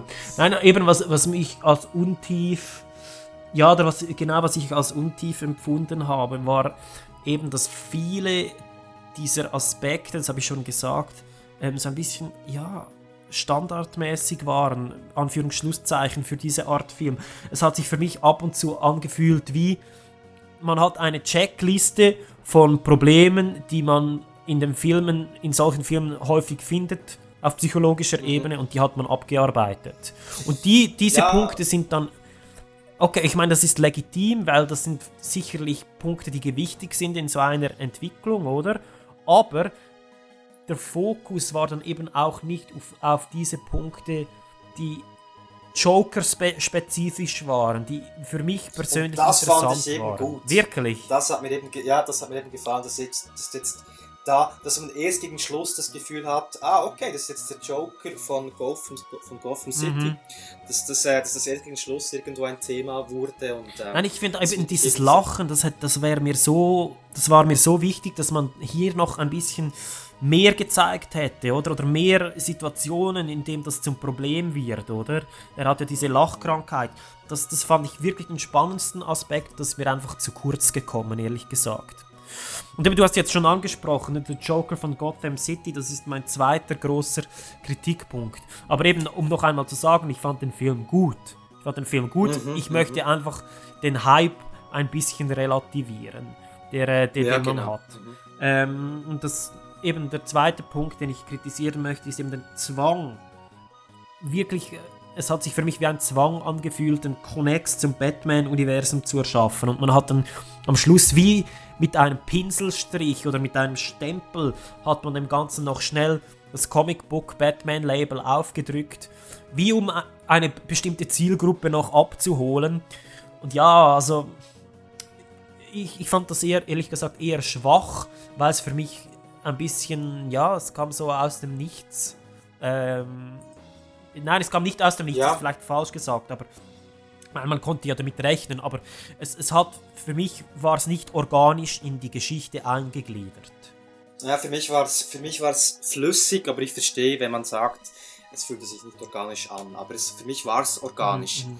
Ähm, ja, also vielleicht nochmals um den Begriff viszeral, den du heute hier eingeführt hast, nochmals zu verwenden. Also der Film wirkt, kann man so sagen, der Film wirkte auf mich Ja, ja. viszeral oder in der viszeralen Gegend Mhm. äh, hat er mich berührt oder so. Ja, Ja. ja, genau. Ja, nein, voll, kann man, kann man so sagen. Zumindest viszeral für einen Comicbook-Film aus dem Mainstream, das muss man anfügen. Ganz genau. Also genau, und wenn man es in diesem Kontext anschaut, Mhm. oder? Und, und, und so ging ich mit dieser Erwartungshaltung ging ich ins Kino, Mhm. muss man sagen, ist ein cooler Film. Ja, eben, also ich, ich, ich kann dem Film wirklich seine Qualitäten auch nicht absprechen. Und das, ist- Mhm. ich, ich finde einfach eben, das ist jetzt wieder ein klassischer Fall, wo dem Comicbook-Fan der sonst im Kino nur Scheiß zu sehen bekommt für seinen, ja, in seinem Fanbereich, ähm, bekommt er einmal einen halbwegs guten Film, oder sagen wir guten Film, und dann ist es natürlich der beste Film aller Zeiten, oder? Weil man eben kein, wenn man hat einen Bezug zur Realität ein bisschen verloren, um das brutal Ja, und- auszudrücken. Und vielleicht noch ein letzter Satz. Joaquin Phoenix, das, äh, das war wieder, wiederum eine, eine grandiose Rolle, die er da Absolut, abgeliefert hat. absolut. Also, Ja, ist cool. Ja, ich glaube, damit können wir äh, unsere kleine, kleine Anführungsschlusszeichen, äh, rückblickende, ähm, ja, unseren kleinen rückblickenden Abschnitt können wir damit beenden und wir gehen weiter zu The City of Lost Souls aus dem Jahr 2000 von unserem regelmäßigen Gast hier, Takashi Miike. Takashi Miike, Und- genau. und machen wir. Und das Ganze äh, beginnen wir aber mit einem kleinen ja, eine History Lesson im Bereich des V-Cinema. Bis gleich. Eh, soy Miguel Jansó y welcome to Art or Trash.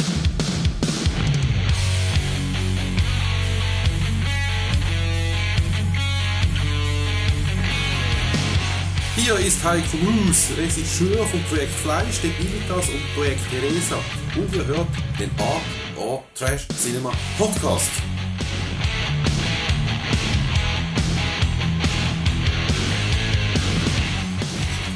안녕하세요. 영화 악인전 The Gangster, The Cop and the Devil 어, 감독 이원태입니다. You are listening to the Art Trash Cinema Podcast.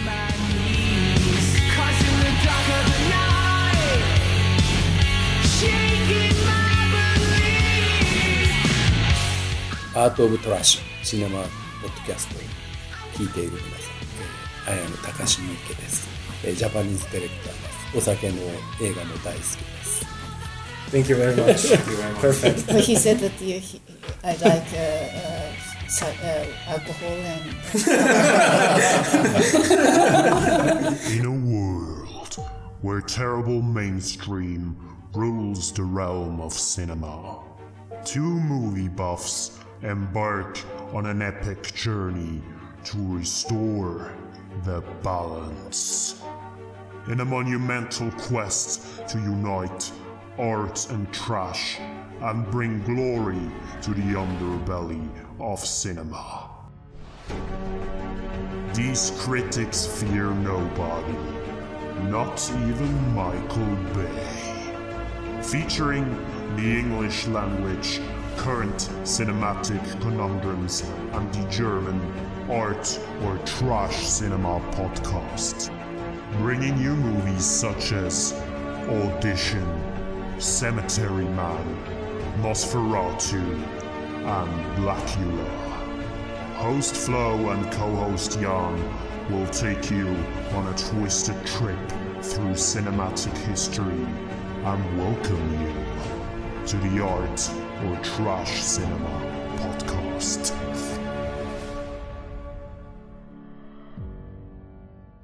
The Art or Trash Cinema podcast is available on iTunes, SoundCloud, and all major podcast apps for free. Warning this program is not safe for work and contains explicit language. 媽，我諗你會明我㗎。我而家有啲後悔啊。不過既然係自己揀嘅路，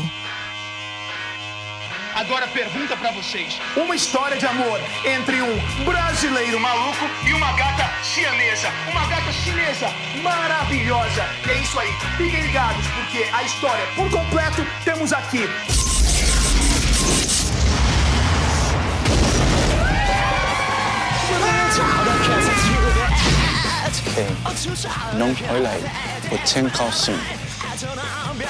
Quem não.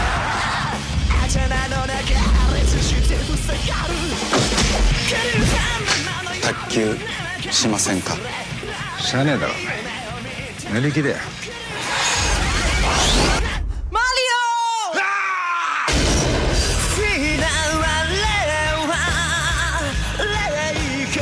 オ！マジ？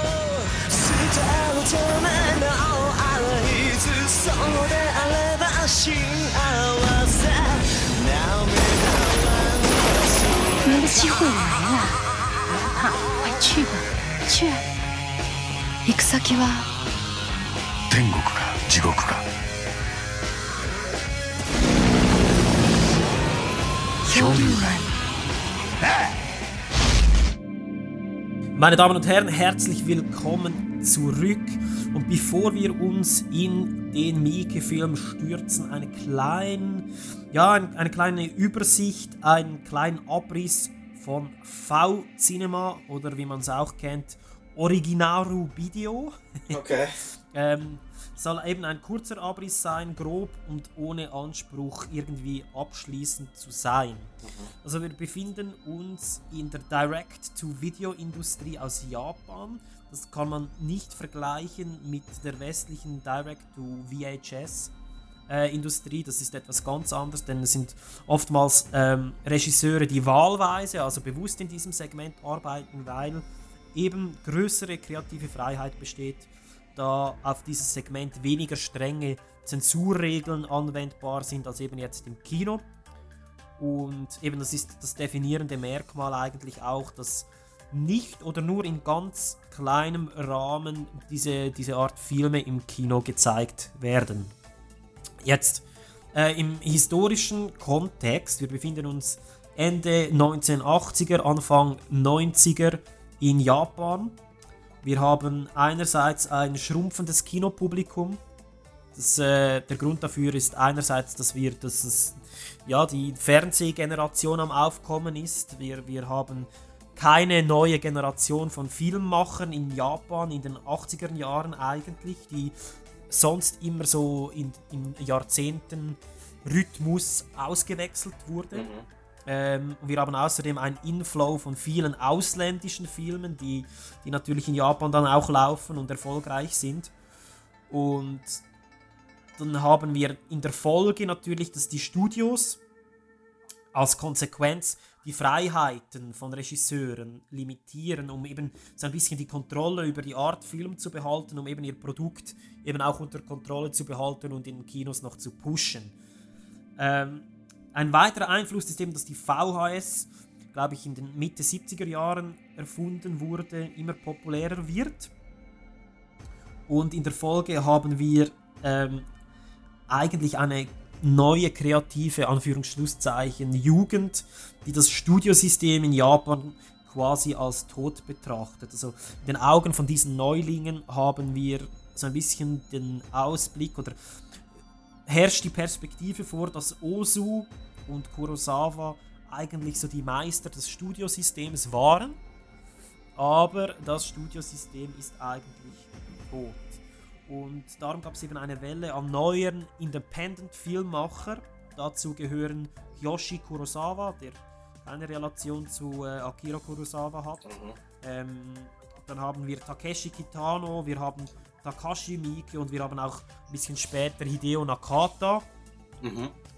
Und diese Welle war eigentlich geprägt durch preisgünstig produzierte Filme, eine Masse an Genrefilme eben, weil diese natürlich in den Kinos oder eben nicht in den Kinos besonders gut angekommen sind, mit hohem exploitativen Ge Ge Gehalt. Also die Gewalt ist cool, beziehungsweise wird als cool porträtiert. Und in diesem Kontext wollen die Studios natürlich eben aus kommerziellem Interesse auch mitmischen. Was dann zu einer interessanten Kombination führt aus kreativen neuen Ideen äh, vor dem Hintergrund von rein kommerzieller Studiointeressen. Und eben in diesem Kontext entsteht eben das Originaru Video. Und ähm, der Begriff V-Cinema, den man oftmals verwendet für diese Strömung, ist eigentlich inkorrekt, weil das Studio Toei, welches eigentlich den Startschuss zu diesen Segmenten setzte, ähm, das Segment vom Direct-to-Video vom Toei war eben V-Cinema. Also sie nannten das V-Cinema und das ist eben äh, oftmals fälschlich als Begriff für diese ganze äh, Epoche äh, verwendet. Und, und äh, der Startschuss zu diesem V-Cinema-Segment war der Film eigentlich, oder man sagt zumindest, der Film Crime Hunter. Von? Von 1989. Und vorher gab es äh, Direct-to-Video eigentlich schon, aber nur im Bereich der Animation. Und selbstverständlich sind dann eben die anderen Studios gefolgt. Eben Nikatsu hat äh, das Segment V-Feature rausgegeben. Dann Japan Home Video hat V-Movie rausgegeben. VIP ähm, in, ebenfalls in einem ähnlichen Rahmen sich bewegt dann. Und in dieser Tradition steht dann eben auch Takashi Miike als äh, Quickie Genre-Filmmacher ähm, und eben auch City of the Lost Souls. Mhm. Wow. Es ist einfach ein kleiner historischer äh, Einblick in diese Zeit, wo wir eben den Film, den wir jetzt gleich besprechen werden, stellen können. So rausgesprochen seriös, Florian. Deine. Was? So ungewohnt seriös. Ja, das war jetzt.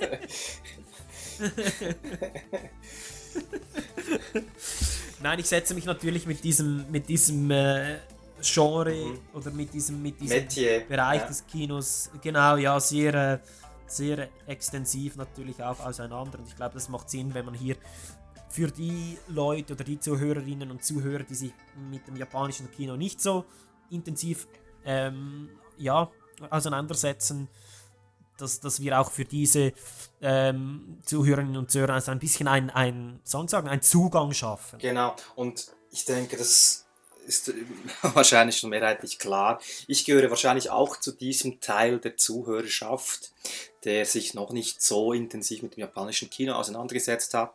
Ist natürlich das Studio äh, Ghibli von äh, Miyazaki und äh, Takahata mhm. sehr bekannt und ähm, mhm. ist natürlich auch die, die Regisseurin, die du genannt hast, auch bekannt, aber das wirklich historisch einzuordnen, das fällt natürlich auch mir schwer und aus diesem Grunde bin ich sehr froh, dass du da diese diesen Überblick äh, geboten hast, wobei ich das dann sicherlich nochmals anhören muss, um mich da noch besser zu orientieren. Klar.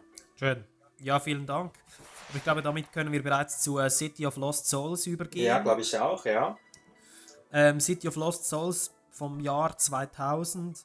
Ähm, interessanterweise Premiere am TIFF, also am Toronto Film Festival. Das zeigt eben, dass diese Direct-to-Video-Filme sich dann auch ähm, relativ schnell im Ausland äh, ja, erfolgreich gezeigt haben. Mhm. Das ist bei Miike ja oftmals der Fall gewesen, dass er dann in Festivals äh, außerhalb Japan sehr große Erfolge gefeiert hat. Ähm, produziert wurde der Film von Daiei, das ist auch eines der größeren Studios in Japan und verteilt bzw. distributed von Toho. Äh, Toho kennt man äh, von den Godzilla-Filmen natürlich. Ähm, um vielleicht kurz die, die Cast des Films wiederzugeben. Äh, Mario, gespielt von einem Schauspieler namens Thea, der hat bis bislang oder bis zu diesem Zeitpunkt vor allem Nebenrollen in, in Mieke-Filmen gehabt.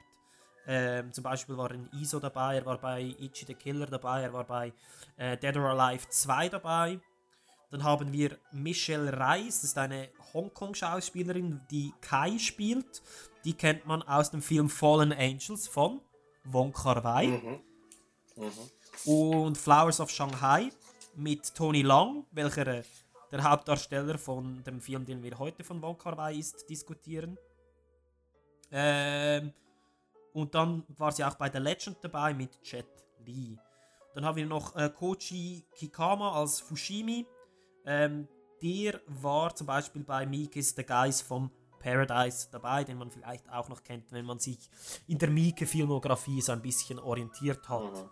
Was schwierig ist, zugegebenerweise.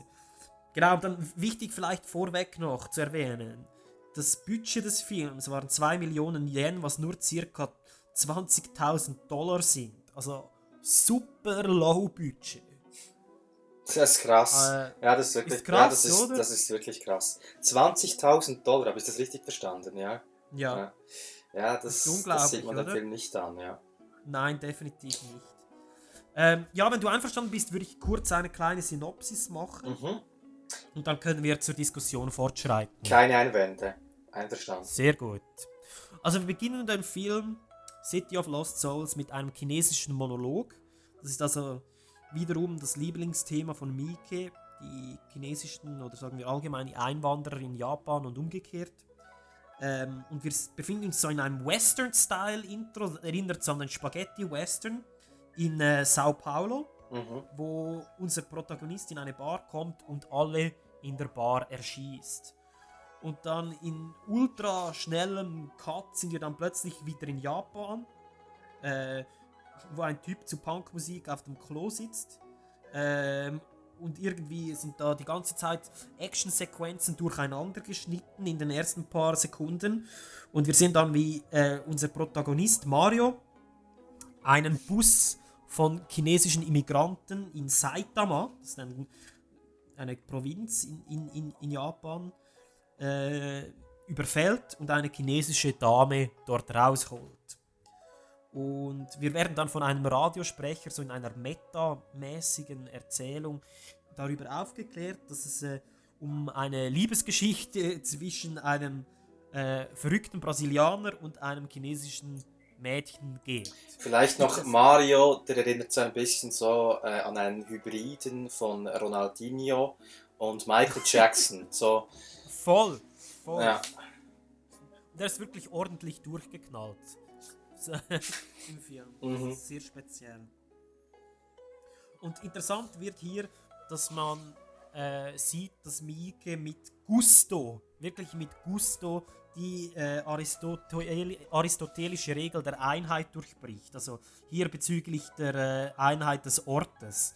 Es wird herumgesprungen von Saitama auf äh, eben Sao Paulo und dann plötzlich springen sie aus einem Helikopter und landen direkt in der Stadt, Mhm. mit, äh, wobei sie vorher voll in der Wüste waren.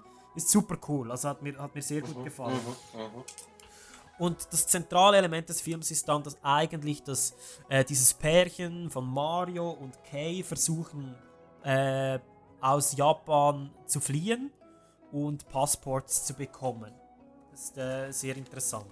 Und wir haben aber gleichzeitig einen Konflikt mit der chinesischen Mafia, die es auf Kay abgesehen hat.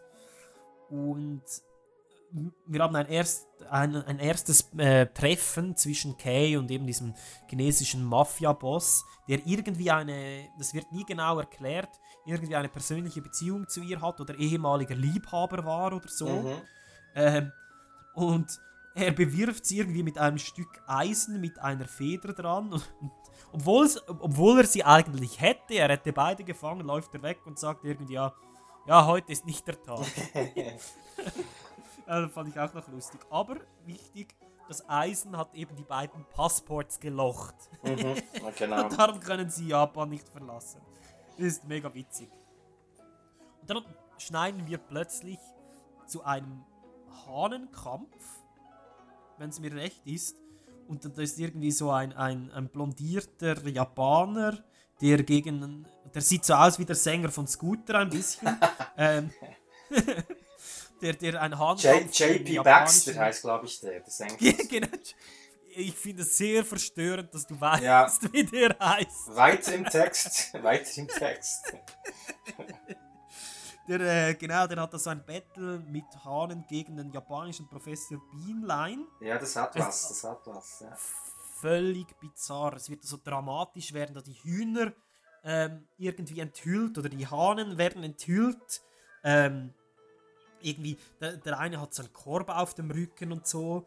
Und da, da gibt es so einen Matrix-Style-Kampf zwischen diesen Hühnern. Das ist absolut absurd. Sehr gut, Absolut sehr absurd. gut beschrieben, sehr gut beschrieben. Und auch genau in solchen Szenen wird ist irgendwie, also die 20.000 Dollar Budget, ähm, ja, eben, es, gibt, es gibt doch einiges absurde Szenen, wo man weiß, Ja. das gab ein bisschen Arbeit und so gesehen sind die Ja, ja. 20.000 Dollar wirklich, ja, es ist unglaublich, dass da nur so wenig Geld vorhanden war. Ja. Also man sieht hier schon so ein bisschen die CGI oder so eine Computereffekte, wie es gemacht ist mit diesen Hühnern, sind schon nicht super gut gemacht. Klar, aber wir, wir befinden uns auch im Jahre 2000, also ist auch schon Genau. ein Weilchen her. Also zeitgemäß ist es sich, glaube ich, im normalen Rahmen, Ja, oder? ja. würde ich sagen. Ja. Genau. Dann haben wir wieder einen extrem komischen Jump Cut, wo wir plötzlich in einer Höhle sind, wo Gangster irgendwie ähm, verhandeln über, über Drogen. Und gleichzeitig ist da aber auch noch ein Polizist, der auch in die Handlung eingreift, oder? Und an diesem Zeitpunkt hat uns Mieke mit, mit also Mieke hat zu diesem Zeitpunkt die traditionelle Erzählweise einfach wiederum völlig hinter sich gelassen. Und ja, also es ist äh, sehr speziell, sehr speziell. Wir sehen dann in einem weiteren Schritt, dass Mario ähm, eine ehemalige Liebhaberin hat oder eine, eine Frau, die ihn verliebt ist, diese äh, brasilianische Prostituierte mit einem Mädchen. Ähm, die ist enorm eifersüchtig auf das Verhältnis von Mario und Kay. Sie bitten sie um Hilfe ähm, und senden oder und werden dann zu einem russischen Gangster gesendet, der sie per Gepäck irgendwie aus Japan schmuggeln will oder irgendwie etwas in die Richtung. Mhm. Und, dies, Ähm. genau. und dieser russische Gangster oder was auch immer ähm, trinkt ausgesprochen gerne Wodka. Ja, das äh, Genau. Ist, vielleicht noch wichtig für das, was noch folgen wird. Ich weiß nicht, ob wir spoilern möchten, aber es kann Du kannst gerne spoilern. Ja, also es gibt noch so eine lustige Tötungsszene äh, Mhm. oder beziehungsweise Flambierungsszene, könnte man dem vielleicht sagen, wo eben mit Wodka Mhm. ein Gesicht flambiert wird. Vielleicht Genau. so. Ja. So geil. ja, Es so geil. äh, ich fand allgemein diese die Szene mit diesen Russ russischen Gangstern äh, äh, fand ich so ein bisschen ein Highlight, Ja. da gibt es wie so eine Lektion in How to be Russian. Ja, Ist auch wieder eben so die, die, die, der, der Handlungsstrang wird völlig verlassen für, eine, für eine Minute, zwei und dann erzählt er so, wie man Kaviar essen Ja, muss, genau. wie man Wodka trinken, so, trinken soll. Und dann erklärt er irgendwie, dass die Russen Kriege verlieren, weil sie gerne trinken. Genau, also, also ich, ich fand das auch super und für mich persönlich hätte man das sogar noch stärker auf die Spitze treiben können. Also Voll. ich fand das super, die Idee. Ähm, es, solche Sachen könnte man noch, noch mehr übertrieben darstellen. Also ich fand es, Mhm. ja, genau, ist gut. Ja. Ich finde es lustig, dass du Takashi Miike die Anweisung gibst, er soll noch übertriebener sein. Ja, also, ja. ja. Nein, aber du hast recht, man hätte das noch mehr auskosten können, sicherlich. Ja, vor allem beispielsweise mit dem Intro ähm, äh, Russian Lessons oder irgend sowas, oder wie du es Mhm. ausgesprochen irgendwie mit russischer Musik und so. Und dann kommt dieser her und irgendwie so mit russischer Folklore-Musik im Hintergrund. Mhm. Das wäre. Es hatte ja so Text, hatte es ja sowieso, also man hätte das wirklich noch ein bisschen extensiver Ja, machen ja, können. genau, oder? genau. Ja, ja, genau. Also es, und dann, dann sehen wir weiter eigentlich, wie eben die beiden versuchen außer Landes zu kommen und es wird dann ein Überfall geplant, um äh, eben diesen, diese Reise außer Landes zu finanzieren. Und Mario und Kay heiraten, um dann eben irgendwie in der Folge zusammen diesen Überfall auch zu begehen, oder? Und der, der äh, Über Überfall von ihnen überschneidet sich aber mit einem Deal zwischen der chinesischen äh, Mafia, also den Triaden, und der japanischen Mafia, den Yakuza. Ja, und so ein Drogenhandel.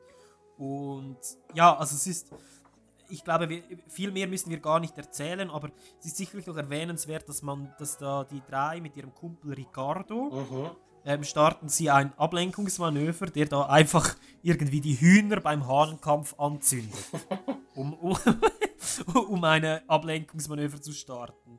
Und das ist so bizarr, weil wir gleichzeitig sehen, wie die Triaden und die Yakuza so über den Konflikt zwischen Japan und China philosophieren. Mhm. Es ist so bizarr und der chinesische Mafia-Boss bezeichnet die Japaner eigentlich so durch die Blume als Affen, die alles äh, von den Chinesen gelernt haben. Es ist so wirklich einfach bizarr. Und in der Folge eskaliert eigentlich der Deal und der Überfall und danach folgt einfach wirklich die volle Mieke Craziness, die wir hier nicht weiter schildern wollen. Ich habe mir noch gerade überlegt, weshalb ich beispielsweise beim Russen eben mir gewünscht hätte, dass das Ganze noch ein bisschen, äh, noch ein bisschen überzeichneter daherkommt. Und vielleicht Aha. liegt's da, liegt's auch da, äh, kommt es auch daher, weil ich das Gefühl habe, dass der Film im Plot für mich teilweise wirklich, es hat mich teilweise ein bisschen überfordert.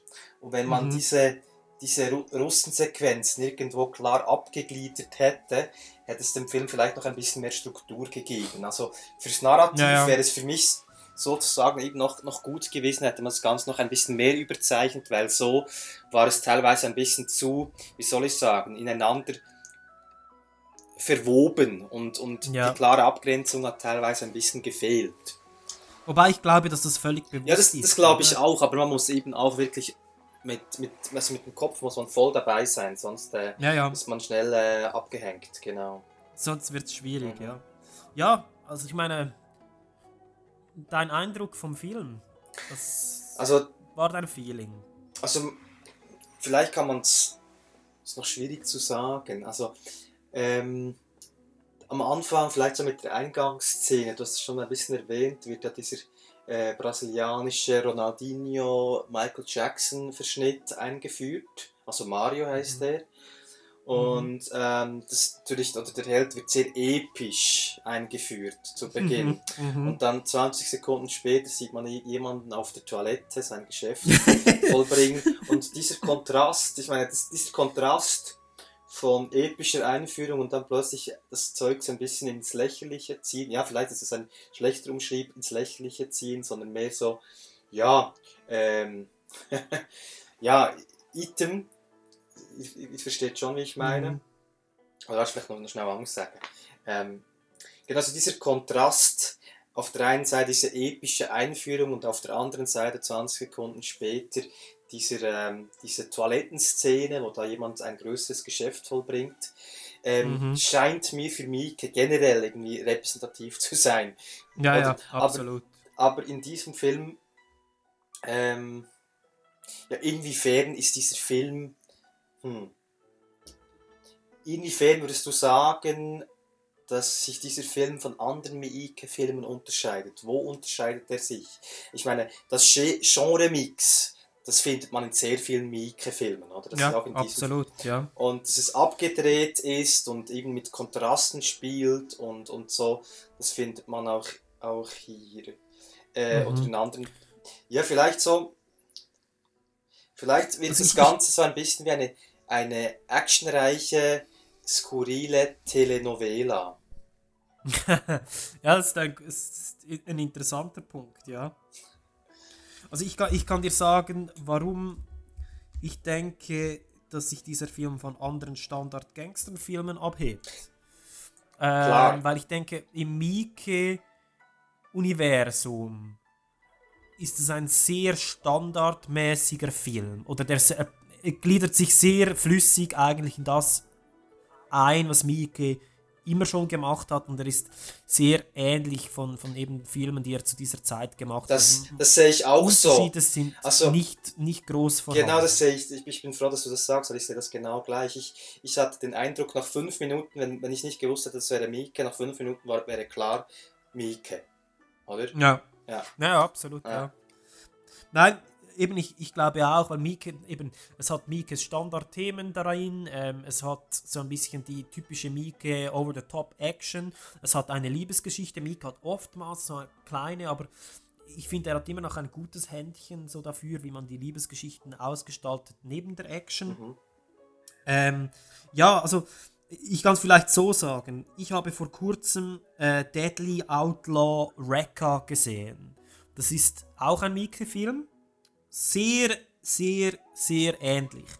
Ähm, ist ein besserer Film, muss ich ehrlich sagen. Aber ich habe eine ähnliche Kritik wie bei diesem Film.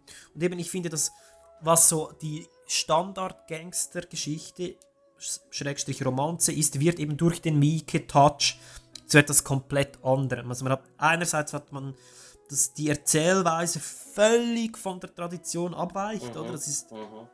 Nicht so extrem wie bei, bei ISO, das ist ein anderer Mieke-Film, aber es ist doch wirklich signifikant. Und zweitens hat man wir die Motive von den Ausländern, also man haben die Integration, wir haben die Verbrecher von Ausl Verbrechen von Ausländern in Japan, wir haben aber auch so diese Dir Disorientation, Wurzellosigkeit und so, in dem bekannte Situationen in unbekannten Situationen äh, in unbekannten Settings dargestellt werden. Also wir haben zum. Beispiel diese kalifornische Wüste in Saitama, Mhm. macht überhaupt keinen Sinn. Mhm. Wir haben einen Drug Deal in diesen Höhlen ähm, Mhm. und wir haben ähm, diesen Spagat zwischen Western in Brasilien und Yakuza-Film in, in Japan, Mhm, oder? mhm.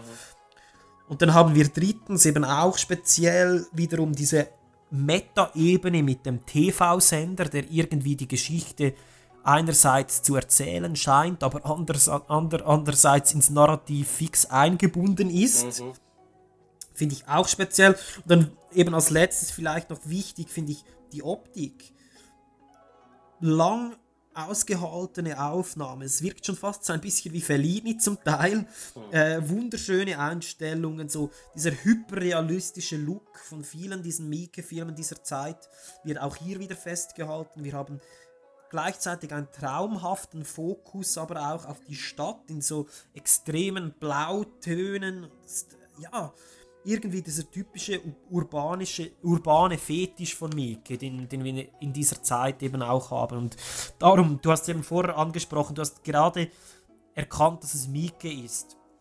Ich glaube, wenn ich das, diesen Stil oder diesen Typ Film zusammenfassen müsste, würde ich es als hyperrealistischen Metapunk bezeichnen.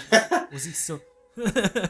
das war, Macht das Sinn? Ja, so deine, deine Zusammenfassung hat mich ja fast ein bisschen erschlagen, weil ich wirklich den Eindruck habe, dass du das sehr, sehr gut auf den Punkt gebracht hast. Also wirklich sehr, Mhm. sehr gut. Danke. Ähm, Also ich meine, ich muss fairerweise sagen, eben Miki, das ist ja, das ist ja bekannt, dass das mein Steckenpferd Ja. ist und dass ich mich da sehr intensiv damit auseinandersetze. Ja, und das weiß ich ja auch und gleichwohl ähm, Hut ab. Ich, ich weiß gar nicht mehr, ich weiß gar nicht, was ich jetzt groß dazu sagen soll, weil ich das Gefühl habe, alles, was ich jetzt sagen würde, das würde jetzt dem gar nicht mehr gerecht kommen. Also was ich Aber sicherlich... ich möchte dich noch etwas fragen. Ja. Ich möchte dich noch etwas fragen. Was, würdest du mir zustimmen, wenn ich sage, dass es Mieke irgendwie ähm, geschafft hat, ein, eine Ebene zu finden, wo sich der Surreali Surrealismus und der Hyperrealismus finden? Also weißt du, ich, ich, der Punkt ist der, ich kann jetzt stimmungsmäßig, äh, Mhm. atmosphärisch, von der Atmosphäre des Films, kann ich dem jetzt beipflichten. Wenn du, mir jetzt da, wenn du mich jetzt aber fragen würdest, äh, an welchen Szenen genau ich das Ja, Ding ja. festmachen würde, dann würde es mir jetzt gerade schwer fallen. Also Mhm. ich habe so jetzt... Aber ich glaube, das könnte ich auch nicht. Also- es ist mehr das Feeling, oder? Ja, genau, also ich würde dir jetzt, zaghaft zustimmen, aber Mhm. mir fehlt für eine explizite Zustimmung jetzt gerade so ein bisschen mein, das, das, das Know-how oder eben wirklich Mhm. Bezüge zu, zu gewissen spezifischen Szenen, wo ich sagen kann, ja, da hat man dieses Element und dort, die, und dort jenes, aber nein, ich denke, atmosphärisch ist es, ist es sicherlich nicht schlecht beschrieben. Es klingt, es klingt sehr spannend, oder? So dieser Gegensatz in, in einem, und ich bin mir sicher, dass man, die, dass man diesen Gegensatz ähm, auch gut erläutern könnte. Vielleicht Mhm, ein mhm. Thema für den nächsten Miike-Film, den wir in diesem Format Mhm. anschauen würden. Mhm. Also was ich dir sehr empfehlen kann, by the way, wenn dir jetzt dieser Film gefallen hat, und damit kommen wir vielleicht ja schon im Bereich von, von unserer subjektiven Perspektive dann Mhm. noch mehr, oder? Mhm. Ähm, wenn du den Film Deadly Outlaw Wrecker aufsuchst, oder ich, ich, kann dir, ich kann dir den auch sehr gerne geben, Mhm. ähm, in einem ähnlichen Rahmen, aber noch ein bisschen besser. Mhm.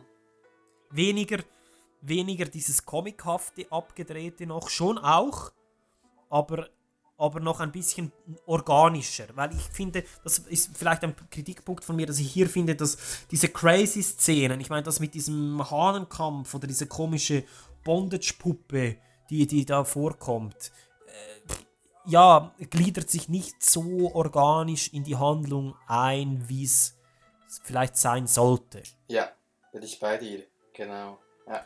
Und bei anderen Filmen von Mieke haben wir wirklich einfach, dass die Craziness absolut einfach. Es, es fühlt sich organisch an, es fühlt sich richtig an. Wie, ich meine, auch bei Audition hat es ja einige extrem crazy Szenen, aber sie, sie gehören dazu, oder? Weißt du, was ich meine? Mhm.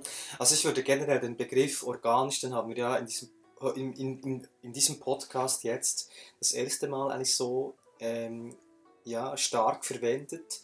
Und ich würde Mhm. diesen Begriff dann auch wieder aufgreifen wollen bei Wong Kar Wai, um, um, Mhm. um diese beiden Filme ein bisschen zu kontrastieren, finde ich.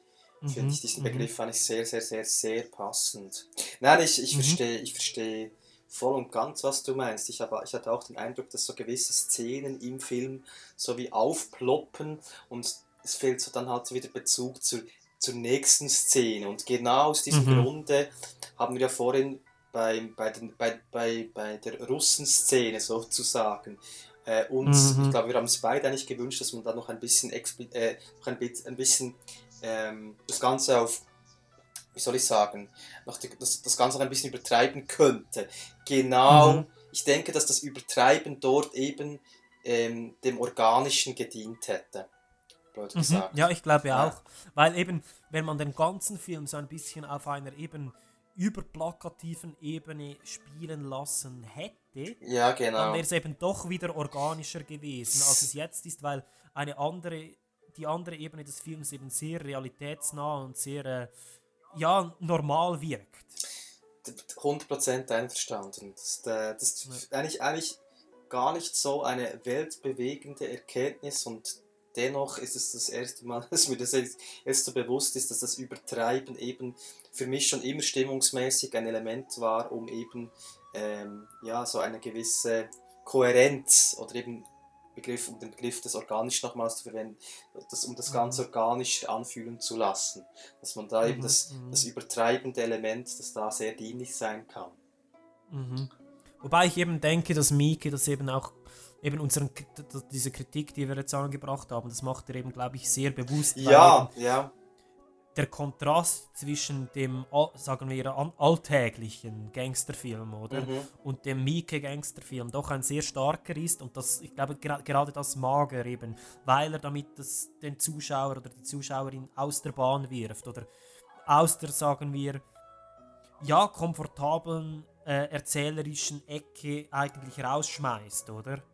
Genau, und vielleicht ich sozusagen als weniger Miike-Experte als du, vielleicht an die Zuhörer, die sich mit Miike noch nicht beschäftigt haben. Wenn ihr euch Miike anschaut, das heißt eigentlich in der Schlussfolgerung, in der Konklusion, dass man da wirklich einen Moment aufsuchen muss, wo man wirklich beim Film ist und nicht irgendwo nebenbei noch was machen, sondern man muss da Ja, wirklich beim Film bleiben, sonst macht es bei Miike zumindest bei diesem Film, und der hat, macht viele Filme in dieser, in dieser äh, Art, wie wir gehört haben, macht es keinen Mhm. Sinn. Man muss wirklich dabei bleiben. Mhm. Stärker, Ja, stärker dabei bleiben als bei anderen Filmen. Natürlich muss man bei jedem Film dabei bleiben, aber bei Mika ist es besonders wichtig. So scheint es mir. Ja, absolut.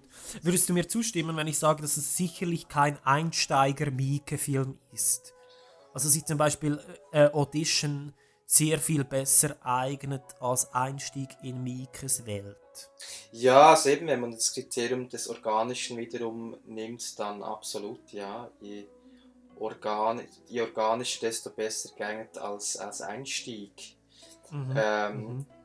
Was nicht heißen soll, dass dieser Film nicht gut ist, überhaupt nicht. Also Ich, ich, ich habe, ich kann es jetzt vorwegnehmen, ich hatte enormen Spaß mit diesem Mhm, Film, aber eben, ich mhm. glaube, eben das Audition als Film natürlich noch auf einem anderen Niveau spielt. Mhm. Sehr einverstanden. Sehr einverstanden. Ja. Ja, mein lieber Jan, ähm, Art Scala, was, was würdest du hier sagen? Ja, da gebe ich doch äh, zwei von zehn Punkten. Mhm. Mal unkommentiert. Ich, ich, ich, folge, Unkommentiert. ich folge fast lieber dir in, in, in, äh, bei, bei Miike jetzt. Ich, ich bin. Darf ich das, darf ich es kommentieren? Natürlich. So wenig ausschweifen Du wie bist, du, möglich. bist so, du bist sozusagen mein Referenzrahmen. Das, Ja, vi- vielen Dank. Aber ich glaube, du, du gibst mir da zu viel Credit. Okay, mal schauen. Nein, also ich gebe auf der Art-Skala gebe ich doch ähm, ein 5 von 10. Mhm. Und zwar aus folgenden Gründen. Ähm, eben einerseits finde ich, äh, dass das Abweichen von der traditionellen Erzählweise eben auf künstlerische, aus künstlerischer Perspektive wirklich gewagt ist. Mhm. Insbesondere in einem Gangsterfilm, die ja in der Regel sehr linear sind. Und daher glaube ich, dass es eben auch ein bisschen noch einen, einen artistischen Wert hat, weil es eben in diesem Kontext auch funktioniert, Mhm. finde ich. Mhm. Und dann, dann weiter, das, das Visuelle, das bei Mickey sowieso immer auch äh, ein interessanter Punkt. Man hat so diese, das habe ich schon gesagt, Fellini-mäßigen, extremen langen Einstellungen, die in diesem urbanen Setting sind und das, das ist wunderschön. Also als, als vis von, von, von der visuellen Seite her jetzt. Dann Das ist so haben ein, wir. Das ist ähm, so ein Totschlagargument, so Fellini-hafte Einstellungen. Ja, Äh, ja, so voll. unter, unter Cineasten, das will man da erwidern, das kann man nur sagen, ja, okay, ja, das, das, das, das stimmt, das, das hat was. Fair ja. enough. Ja, genau. ja, ja. Nein, dann finde ich auch wiederum, dass man so dieses wiederkehrende Mieke-Thema der Immigranten, a Stranger in a Strange Land sozusagen, finde find ich sehr clever behandelt, wenn auch zum Teil etwas extensiv, aber doch interessant.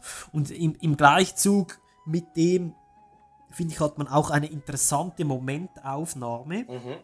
Ich weiß nicht, ob dir das aufgefallen ist, aber irgendwie wird immer so dieser brasilianische Nationalstolz im Kontext der Fußball-WM, die da gelaufen ist, irgendwie angesprochen. Doch, doch. Immer wieder. Ja. Und das finde ich auch noch speziell, dass Miki da so irgendwie doch, trotz aller Punk, äh, ja, trotz aller Qualifikation als Punk, irgendwie den, den Finger am Puls der äh, Mainstream-Gesellschaft zu haben scheint. Es gibt doch ganz zu Beginn diese Bart-Szene, kannst du dich erinnern, als äh, Mario in die Bar Ja, tritt? Ja, ja. Ja, ja. Und der Film wurde ja 2000 produziert und irgendwie im Nachblick muss ich sagen, er, er, erinnert mich das auch an Robert Rodriguez Desperado oder irgendwann in Mexiko. Mhm. So ein bisschen, Mhm. ich weiß nicht, ob du dich da erinnerst. Ja, absolut, Und ich ja, denke, absolut. dass Rodriguez hat ja diese Filme, glaube ich, ähm, vielleicht zwei, drei Jahre nach, ich bin, ich bin mir jetzt nicht mehr ganz sicher historisch, aber ich denke doch ein paar Jahre nach ähm, City of Lost Souls produziert, oder? Mhm. Vielleicht wurde er von Mieke produziert, wobei das jetzt eine äußerst steile These von, ja, Ja, ich, ich glaube nicht, dass es so eine steile These ist, ähm, weil ich meine, Rodriguez und Tarantino ist klar, die haben eine sehr enge Beziehung, Mhm. aber Tarantino und Miike natürlich auch. Also Miike, äh, Tarantino ist ein riesen Miike-Fan Mhm. und er hat ja ähm, in einem Miike-Film sogar eine Statistenrolle. Stimmt. Ähm, Also von dem her glaube ich, In einem Western, nicht? Wie heißt die jetzt? Ja, Sukiyaki Western Chain. ja genau. Ja, genau. Das ist, äh, also ich glaube, die Verbindung kann man, finde ich, das finde ich ein sehr guter Punkt. Ich glaube, ist dass man diesen Film sogar auf YouTube findet. Sukiyaki Western Ja, ich glaube, ja. Das kann sein. Ohne Gewehr. Ich glaube, wir kommen besser zur Trash-Skala, das ist wichtig. Genau, ich mache es kurz und schmerzlos. Ich gebe da sieben Punkte. Mhm. Von mir gibt es 6 von 10. Ähm, Hahnenkampf habe ich mir aufgeschrieben, dann eben diese scheiß komische Bondage-Puppe irgendwie. Sehr seltsam. Und, und dann gibt es eine großartige Szene mit einem, äh, mit einem männlichen Prostituierten, der da so seinen Mantel abwirft, nackt dasteht und irgendwie schreit, I sell myself, very cheap. Ja, das ist wirklich super. Ähm, ich habe mir jetzt gerade noch überlegt, weshalb ich, die, weshalb ich da sieben Punkte gebe und du sechs. Und ich denke, so spannend, hier, hier haben wir wirklich so ähm, ein Element, was man sowohl als Art und, so, und als auch als Trash deuten kann. Das sind eben diese Kontraste, dieses, dieses Narrativ, das eben nicht konventionell ist. Und ich denke, dass man das sowohl eben in die Art-Skala als auch in die Trash-Skala subsumieren kann. Und ich ich, habe es jetzt eher halt in die Trash-Skala gemacht, wegen dem Mhm. äh, hier unsere Unterschiede. Ich denke, das lässt Das sich so, legitim. so begründen, genau. Ja, voll. Was ich auch noch ansprechen wollte unter dem Trash-Aspekt, by the way, ist diese Tischtennis-Szene. Kannst du dich Ja, natürlich, ja, Ja, natürlich. fantastisch. Ja, das, das, das, das gehört zu den, ich sag mal, zu den fünf besten Szenen des Filmes. Es gibt noch ein paar andere, aber die müssen wir jetzt nicht unbedingt äh, erwähnen, die, können, die könnt ihr euch dann selber zu Gemüte führen. Zum Beispiel dort, wo sie diese, dieses Haus in die Luft jagen. Weißt du- Völlig aus dem Nichts. Aber das ist schon klar, ich habe gerade gesagt, äh, wir wollen sie jetzt nicht explizit erwähnen, diese Szene, und dann, und dann du, ja zum Ja, Beispiel. sorry, ich musste ja, es nein, sagen. okay, okay, kein Problem. sagen, Es gibt ja noch andere, es gibt ja noch andere Szenen, die man Ja, ja. entdecken kann. Nein, es, ist mir, es ist mir nur noch in den Sinn gekommen, weil Mieke macht das ständig in seinen Filmen. Es kommt plötzlich aus dem Nichts jemand, der mit einer Bazooka ein Haus in die Luft jagt. ich glaube, jeder dritte Mieke-Film hat so eine Szene drin. Hm. Das ist, das ist, das ist seine, das ist, das ist seine Signatur schon fast. Genau. Anscheinend, ja.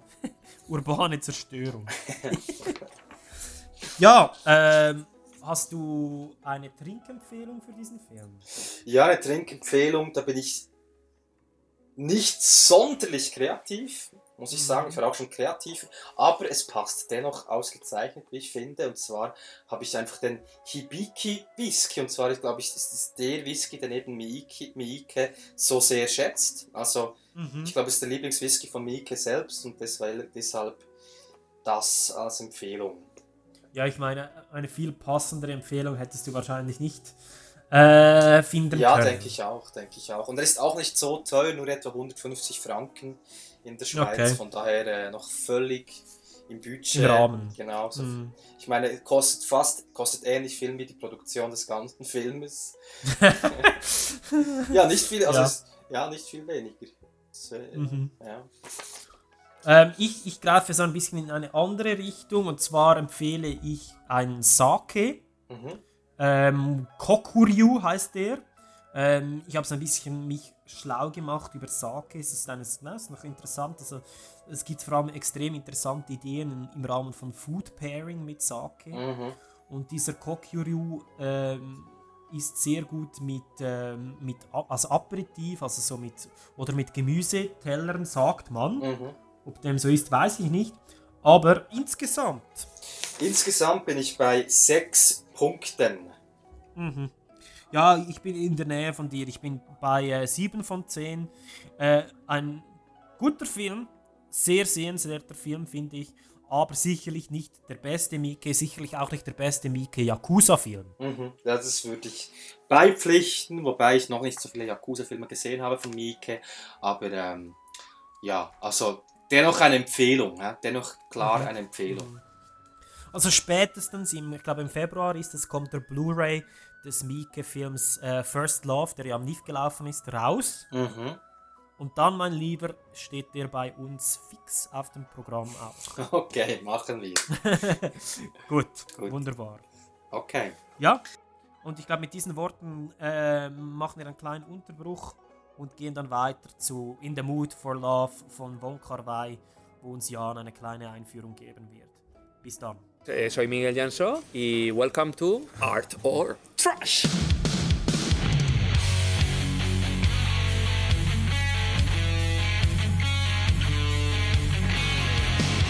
Hier ist Heiko Moos, Regisseur vom Projekt Fleisch, den Imitas und Projekt Teresa. Und ihr hört den Art or Trash Cinema Podcast.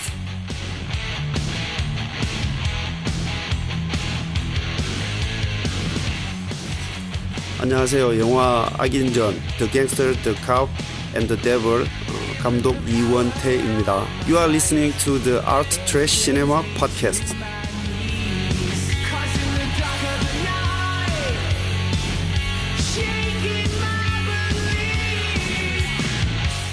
アート・オブ・トラッシュシネマ・ポッドキャストを聞いている皆さん、えー、アヤム高橋みけです、えージャパニーズディレクターですお酒の映画も大好き です Thank you very much.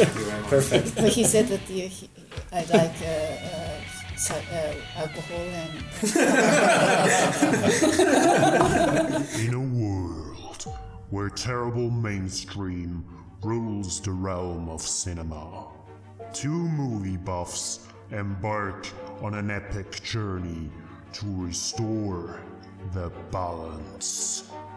In a monumental quest to unite art and trash and bring glory to the underbelly of cinema. These critics fear nobody, not even Michael Bay.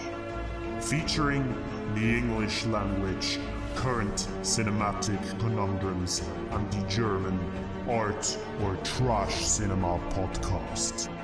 Bringing you movies such as Audition, Cemetery Man, Nosferatu, and Blackula.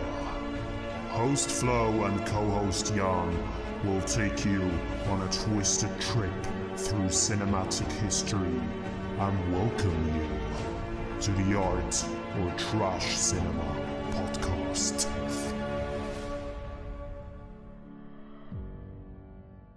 The Art or Trash Cinema podcast is available on iTunes, SoundCloud, and all major podcast apps for free. Warning this program is not safe for work and contains explicit language.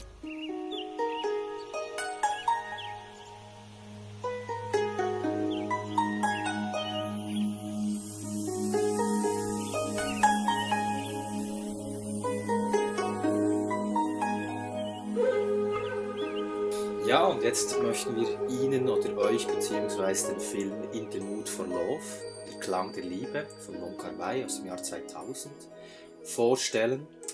Und äh, Mhm. mir kommt jetzt die Rolle zugute, oder ich darf jetzt die Synopsis ähm, näher bringen und das fällt mir eigentlich ausgesprochen schwer. Und zwar aus Mhm. dem einfachen Grund, dass ich die Geschichte, die lässt sich zwar in relativ wenigen Sätzen äh, erklären oder auf Papier bringen, und ähm, dabei kommt aber gleichzeitig so äh, atmosphärisch. Der Film wird primär von seiner Atmosphäre getragen und die lassen sich Mhm. wirklich unglaublich schwierig in Worte fassen, ohne dass es irgendwie nach, eben auch nach Plattitüden oder nach Klischees oder was auch immer tönt, sondern die, die Bilder, die sprechen wirklich auch für sich und es ist da wirklich schwierig, das in Worte umzumünzen, ohne dass man dann den Film äh, gleichzeitig irgendwie vielleicht sogar abwertet. Und falls ich da auf diese Spur gelangen sollte, musst du mich, Florian, also unbedingt bremsen, weil ich möchte die Bilder, ja, Selbstverständlich. ich möchte die Bilder eigentlich als Bilder stehen lassen, ohne dass ich diese versuche allzu präzise zu beschreiben, sondern ich möchte einfach das Gefühl höchstens so ein bisschen einfangen. Aber Mhm. vielleicht zunächst so zum Rahmen. Also es ist äh, die Geschichte zweier Menschen, die beide verheiratet sind und beide im gleichen Gebäude äh, wohnhaft sind und die ihre Partner kaum zu Gesicht bekommen. Mhm. Und äh, mit der Zeit, also sie, sie treffen sich vielleicht so einmal am Tag, so im Gang oder an der Mhm. Türschwelle. Mit der Zeit verlieben sie sich miteinander und es gibt so Schritt für Schritt, so ganz sachte ähm, Annäherungsversuche. Und dabei diese Bilder, die ich vorhin erwähnt, haben, die, er, erwähnt habe, die, die sind ähm, ja, vielleicht so aufgeladen, dass, dass man da ähm, den Körperbewegungen sieht, vielleicht auch der, der, der Kamerafokus auf das Gesicht ähm, ist. Und dabei geht es oft so um innere Konflikte, es, es geht darum, äh, um, um die Sehnsucht, um, um, um die Frage, kann, darf, man sich, darf man diese Sehnsucht auch ausleben, also moralische Konflikte und es sind vor allem so diese Elemente vielleicht, die zumindest für mich so in diesen Bildern ähm, ausgedrückt werden, aber die eben gerade so schwierig sind, wirklich äh, zu formulieren sozusagen. Ja, absolut, ja. Und Ich weiß, was du meinst, ja. Mhm. Also es geht, ja, das, das wäre es eigentlich schon fast zur Synopsis, Ja. ehrlich gesagt. Ja, also ich meine, es ist schwierig hier wirklich im Detail ähm, eine, ein, ein Handlungsfluss äh, nachzuverfolgen, oder? Weil es geht eigentlich eher so ein bisschen um einzelne Momente, oder? Das, wo diese einsamen Seelen beginnen miteinander Zeit zu verbringen, oder? Ähm, ursprünglich, also in einem ersten Schritt eigentlich gar nicht, gar nicht romantisch, oder? Aber mit der Zeit wird das wirklich so auf eine sehr sanfte und und wie fast überlegte Art und Weise ja in ein anderes Licht, Licht gerückt. Und äh, ja, ich glaube jetzt narrativ hier im Detail etwas nachzuverfolgen macht wenig Das Sinn. glaube ich auch. Vielleicht eben, es sind so der Rahmen. Ich denke, ich bin mir nicht mehr 100% sicher, aber ich glaube, wir, befinden uns Ende der 50er Jahren. Anfang Mhm, 60er, 60er. 50er, ja, ja, genau. Ich genau. glaube, am Ende des Films befinden wir uns also Mitte 60er oder Anfang Ja. 60er und Anfangs oder beziehungsweise der Hauptteil des Plots befindet sich Ende 50er, Mhm. denke ich mir. Und ähm, ja, es, die, das Paar oder beziehungsweise die zwei Menschen, die eigentlich beide verheiratet sind und sich dann langsam näher kommen, die befinden sich vielleicht so in den Anfangs 30er, also so vielleicht so 3, 4, 35 Jahre alt, würde ich sie jetzt schätzen. Ja, so absolut, um ja. den Dreh. Mhm. Und ähm, ja, genau, also die Geschichte. Also vielleicht noch wichtig zu sagen, oder, dass die beiden Hauptdarsteller äh, äh, Joe Mo Wan heißt der Mann und die Frau ähm, ist Suli Chen. Mhm. Ähm, gespielt ist der Mann ist der Tony Long. Äh, den kennt man aus dem Hongkong-Kino, aus dem äh, Infernal Affairs, Happy Together und äh, Hard Boiled von John Woo. Mhm. Und Maggie Chung kennt man aus äh, Police Story von und äh, mit Jackie Chan, Mhm. aus Hero und äh, sie ist auch bei 2046 von Wong Kar Wai auch dabei. Also große, sie haben beide bereits in großen Filmen mitgewirkt, die, die Schauspieler. ja, absolut. Absolut, ja.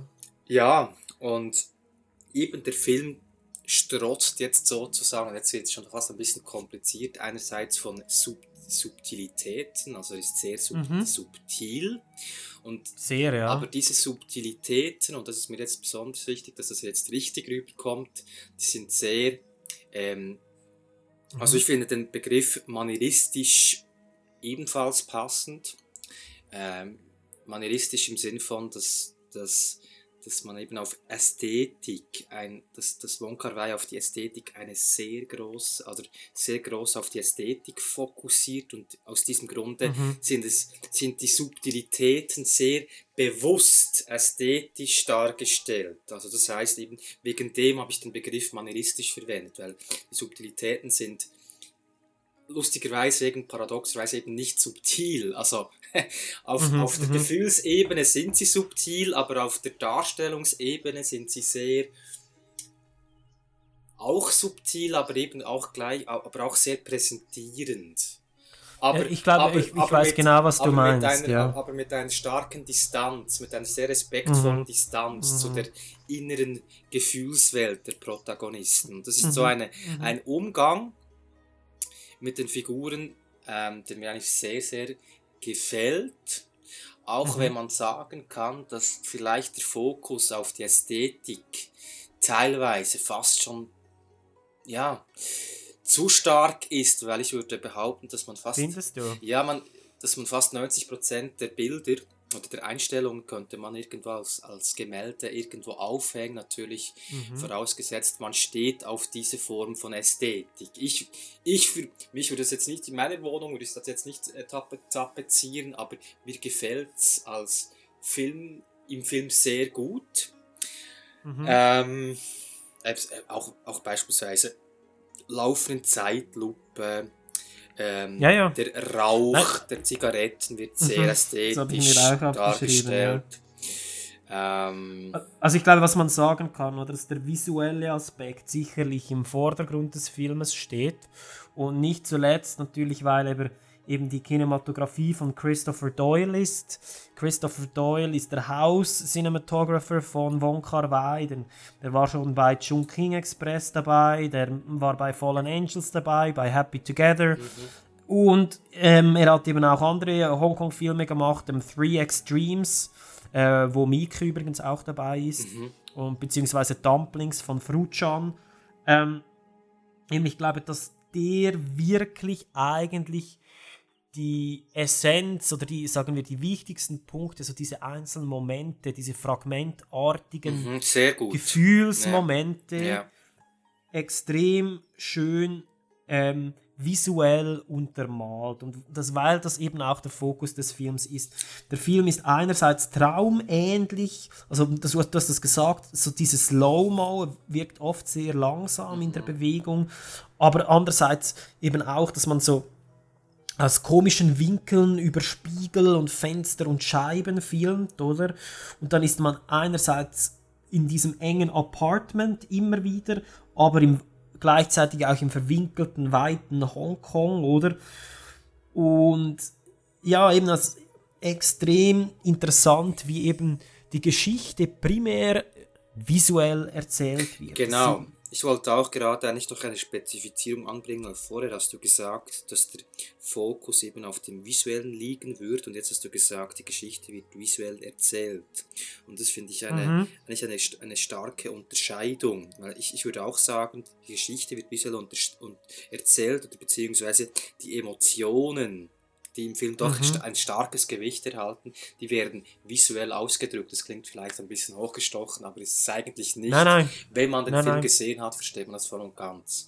Mhm. Ähm, Mit dem Fokus auf das Visuelle meine ich eben, dass äh, die Handlung eben genau visuell erzählt wird und dadurch eben das Mhm. Visuelle im Vordergrund steht, nicht etwa der Dialog. Genau, aber das, das Visuelle hat nicht einen reinen Selbstzweck, sondern ist als Mittel zum Nein, Zweck genau. der Emotionenvermittlung Genau. oder der, der Vermittlung eben dieser inneren Welt der, der, der äh, Genau. Protagonisten Joe Movan. Und ich habe mir bei, bei Lee Zen habe ich mir au- aufgeschrieben, dass ihr Vorname Chan heißt. Das, du hast es Ja, das Chen ist einfach Ah, andere Schreibweise ja, okay. auf Kantonesisch. Okay, gut.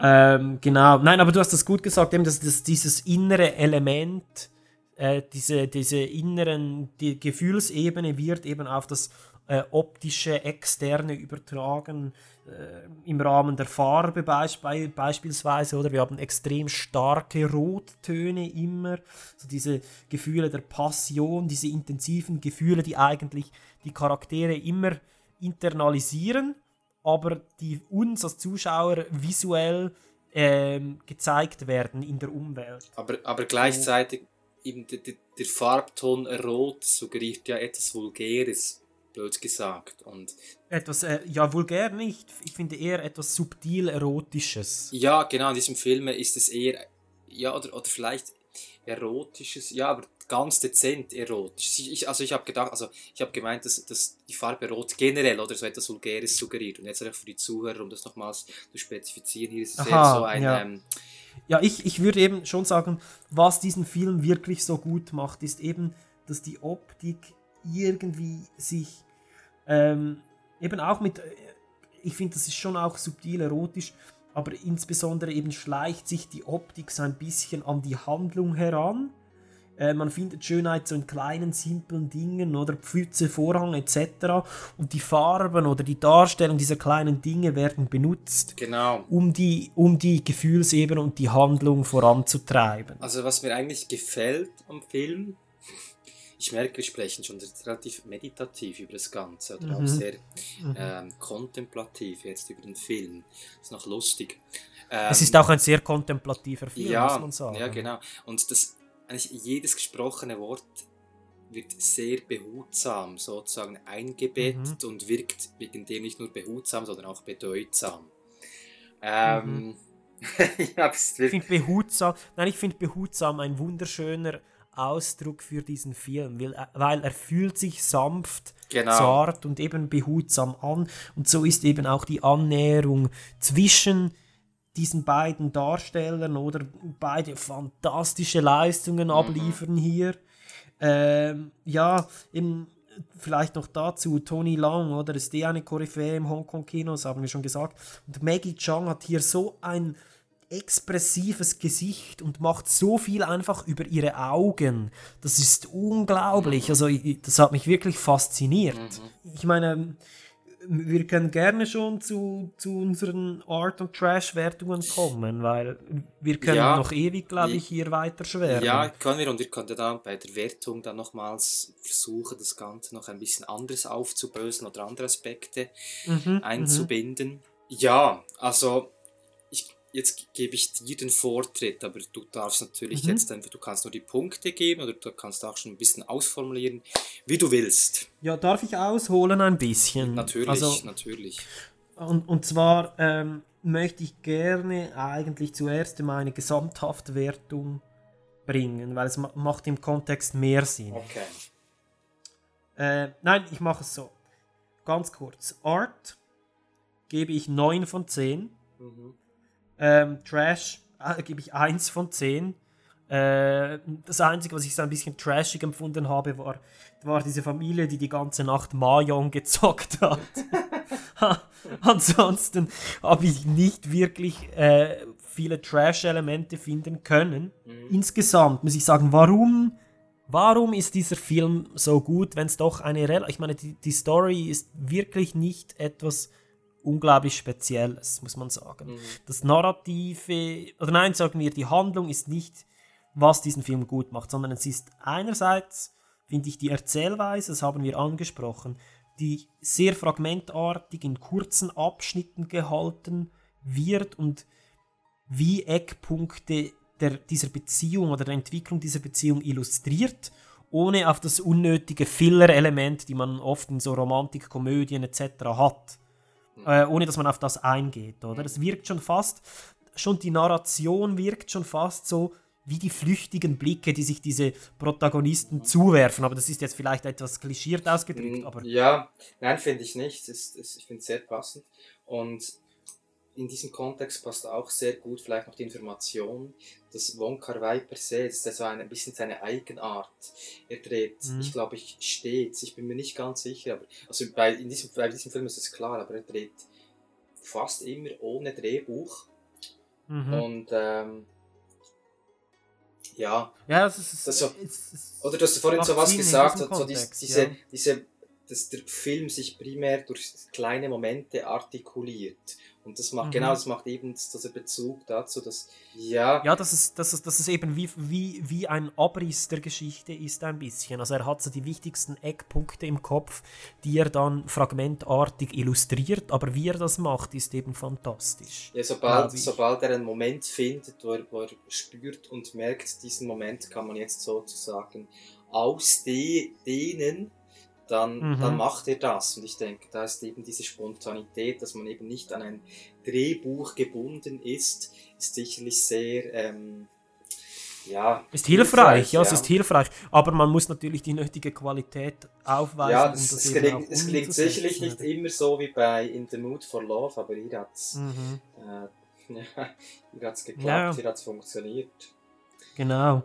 Dann möchte ich weiter eben auch nochmal sagen, eben warum, warum dieser Film so gut ist, ist weiterhin auch eben das Gefühl, das dem Zuschauer über das Visuelle vermittelt wird. Und zwar ist das einerseits diese paradoxe Einsamkeit in, in, der beiden riesigen, in den beiden riesigen Städten, wo dieser Film spielt, in Hongkong und in Singapur.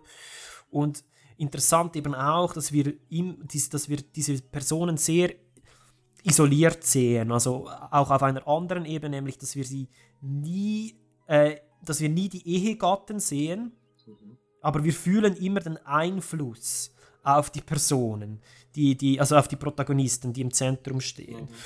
Und dann, und dann weiter habe ich mir eben auch noch aufgeschrieben, wo du vielleicht eben, das, das hast du vielleicht nicht so empfunden wie ich jetzt, aber ich fand eben, dass wir immer eine deutliche, zwar subtile, ähm, aber eine deutliche Erotik haben. Und zwar haben wir die flüchtigen Berührungen der Hände, ähm, dann diese Szene, wo sie auf dem Bett des Protagonisten sitzt. Also das ist jetzt Ähm, vielleicht ein, ein, wirklich ein Detail, aber ich empfinde es nicht als Erotik, sondern sozusagen als, als körperliche Sehnsucht. Ich weiß, es ist jetzt vielleicht Okay. unglaublich, äh, das, das mag jetzt vielleicht wirklich sehr ähm, Ros Rosinen, nach Rosinenpickerei klingen, Mhm. aber ich finde es doch schon einen großen Unterschied, einfach so von der Konnotation oder von der Ausrichtung her, weil der, der Film als solcher ist sehr ähm, mit unglaublich viel Respekt gegenüber den Hauptprotagonisten, Mhm. gegenüber Mhm. ihrer Privatsphäre.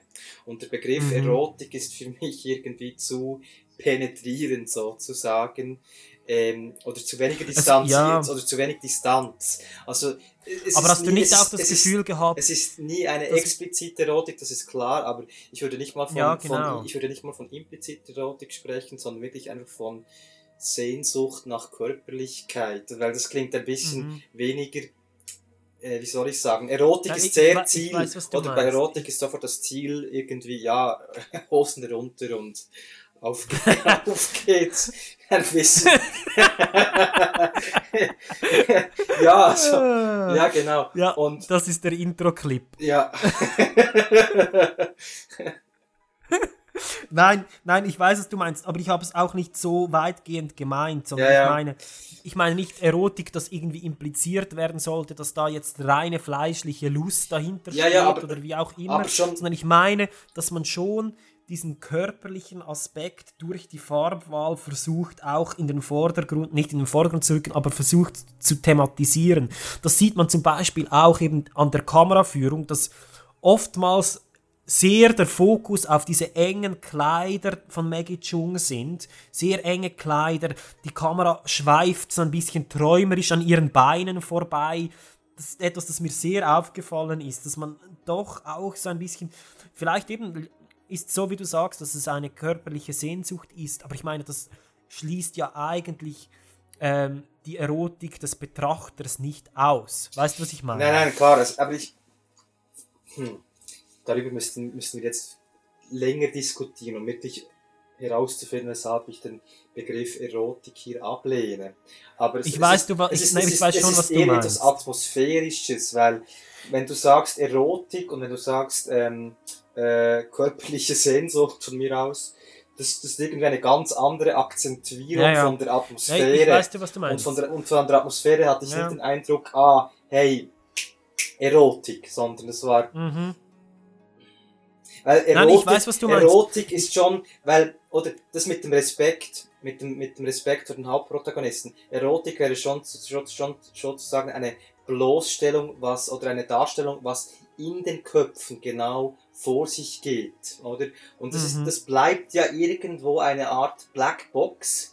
Und es ist auch so Mhm. immer so eine Frage von Moral im Sinne von, ja, darf ich jetzt eine Affäre haben? Mein, Mhm, innerer, mein mhm. innerer moralischer Kompass verbietet mir das, vielleicht auch die gesellschaftliche Konvention, vielleicht auch, auch gar beides. Ähm, es ist mehr auf dieser Ebene als auf der Ebene der, es ist mehr so, ähm, er ist sehr weit weg von, von, von, von der Erotik, sondern es ist mehr so, ja, aber vielleicht habe ich das Nee, ich, ich weiß schon, was du meinst. Weil Erotik ist schon ein Begriff, der halt ja, irgendwo negativ konnotiert ist ein bisschen, weil es dann halt sch schnell ins Billige abdriftet. Aber das, das möchte ich wirklich auch Mhm. explizit sagen hier, dass es, das ist nicht so meine, sondern es ist wie ähm, das doch ein körperlicher Aspekt. Mhm.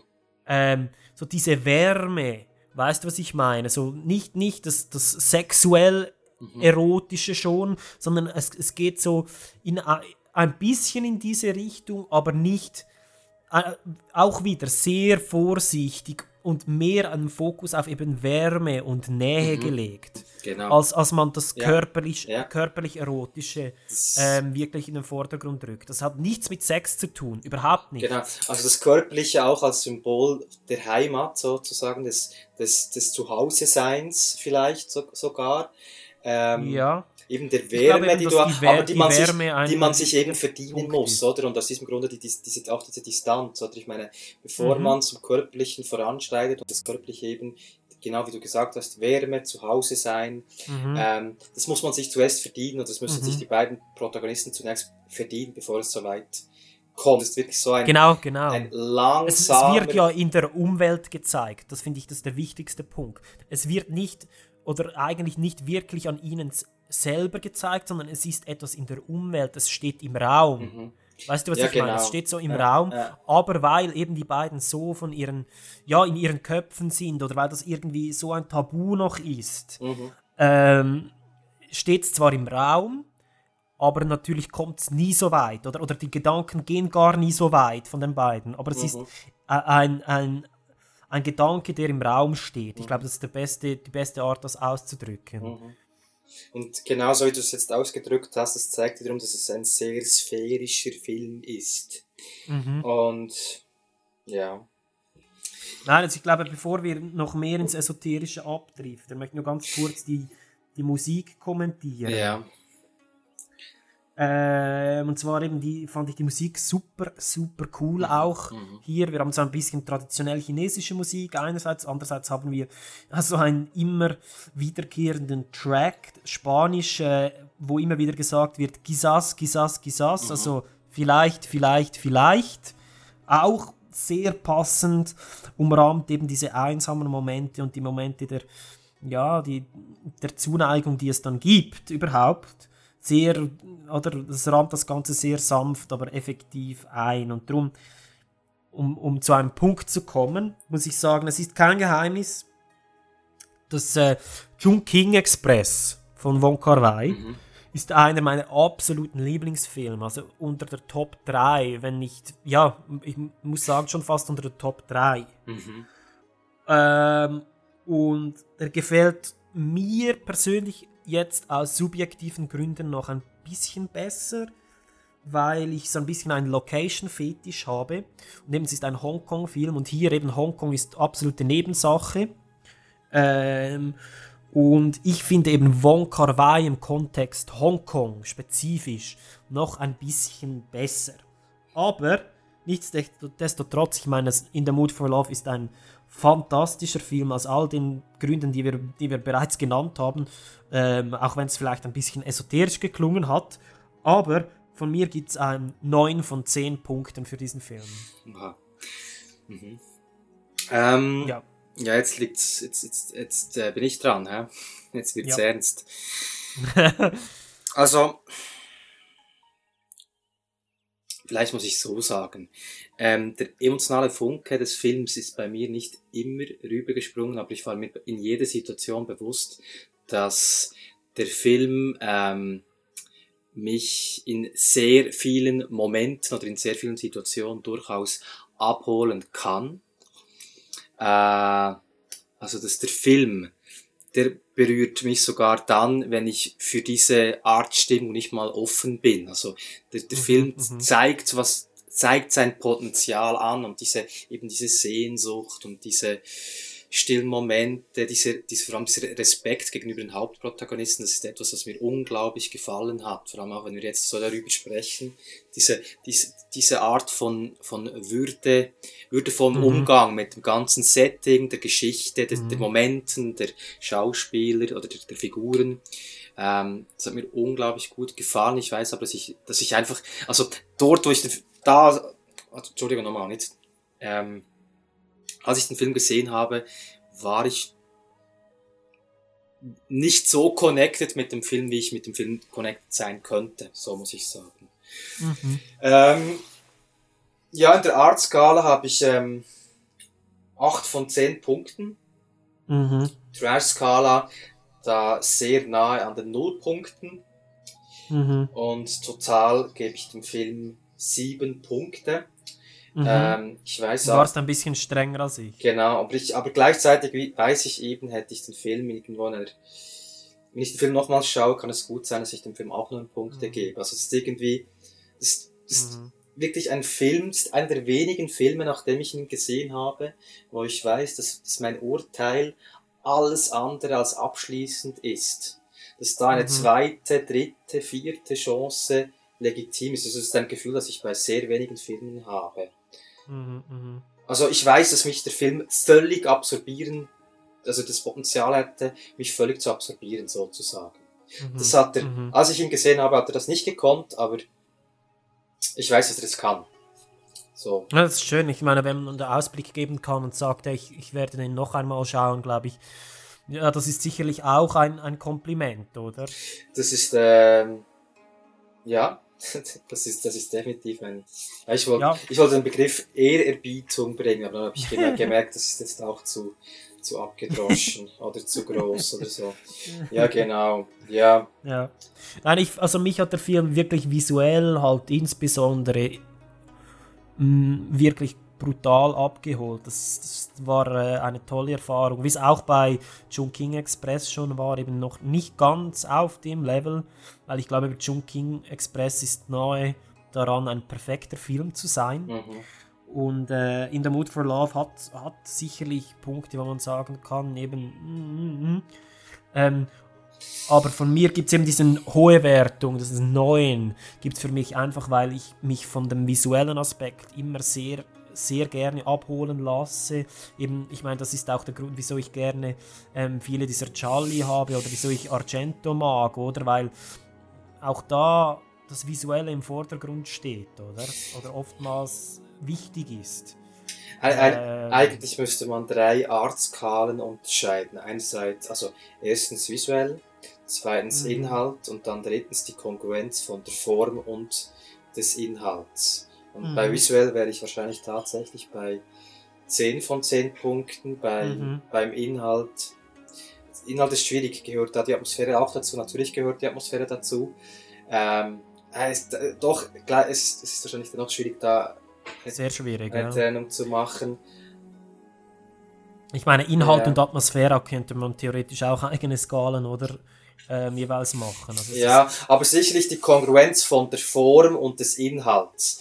Das, Mhm. ist, das ist mir doch noch wichtig, das explizit rauszugreifen und zu sagen, ja, dort hätte der Film definitiv für mich eine 10 von 10 Ja. verdient. Das ist wirklich sehr Ja. symbiotisch.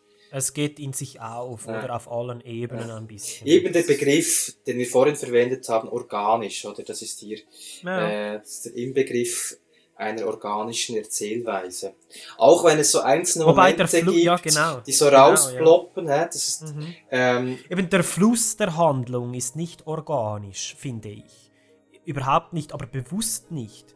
Weil der Rest, weil sich eben auf andere, äh, ja, es stützt sich auf eine andere Vorgehensweise ab, ähm, wie, wie erzählt wird.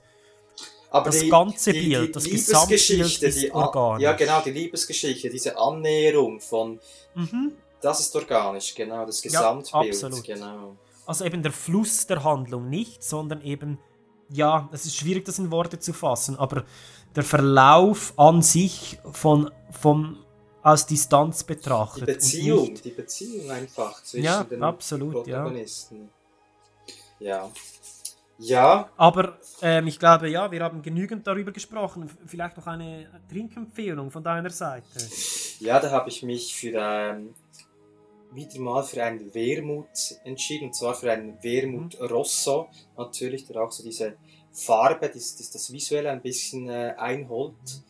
Ähm, und zwar ein Wermut von Isotta. Das ist ein, ein Mhm. Wermut aus dem Tessin, äh, der doch mittlerweile, da kriegt man doch in, in Spezialitätengeschäften, Alkoholgeschäften findet man den. Vom Budget her noch relativ, also das ist vielleicht eine Flasche 25 Franken, noch so ähm, eine gute Größenordnung und der, der Wermut ist, gilt ja generell so auch ein bisschen als Gentleman, äh, als, als, Mhm. als Drink des Gentleman, oder? Und, und Mhm. deswegen auch sehr passend.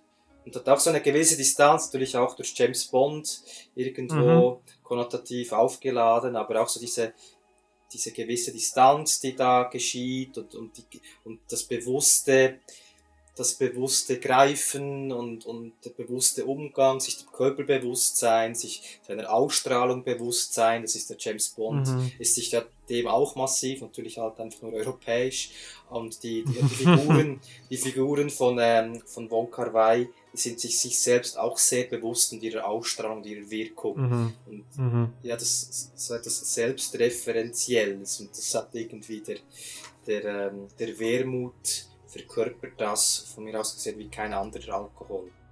Mhm. Ja, von, von, für, für dich interessant, ja. Du hast dir viel überlegt, Ja, das- mehr als ich. Das kam jetzt relativ spontan und ja. also, es hat souverän gewirkt, Okay, zumindest. gut. Nein, also von mir gibt es äh, etwas in eine andere Richtung. Ich, ich muss sagen, dass ich mich im, im Hongkong-Film immer so ein bisschen äh, zurückversetzt fühle in, in all diese Teehäuser-Szenen von, von John Woo. Mhm. Ähm, und, und auch bei, bei Wong Kar Wai kommen mir solche Assoziationen auf.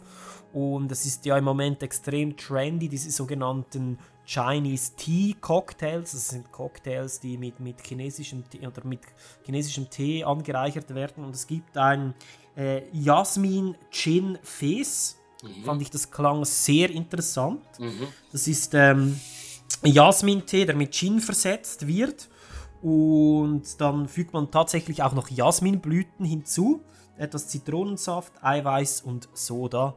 Und das ist dann der Jasmin Gin Fes. Könnte ich mir vorstellen, so in einem Cocktail, in einer Cocktailbar slash äh, Teehaus in Hongkong, in einer engen Gasse mit viel Rauch ähm, und Damen, die ganz rote Kleider tragen, könnte ich mir das sehr gut visuell vorstellen.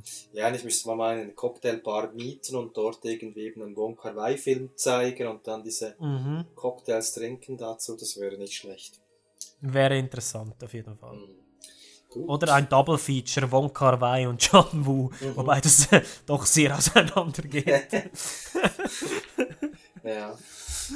Gut. Schön. Ähm, ja, damit sind wir schon am Schluss unserer Diskussion von In the Mood for Love und wir gehen nach einem kurzen Einspieler weiter zu einem Ausblick auf was denn da so kommt in der Zukunft. Bleibt dran.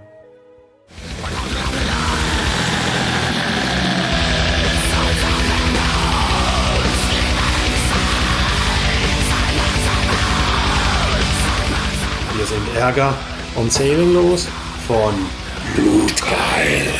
Und ihr hört Art or Trash Cinema Podcast.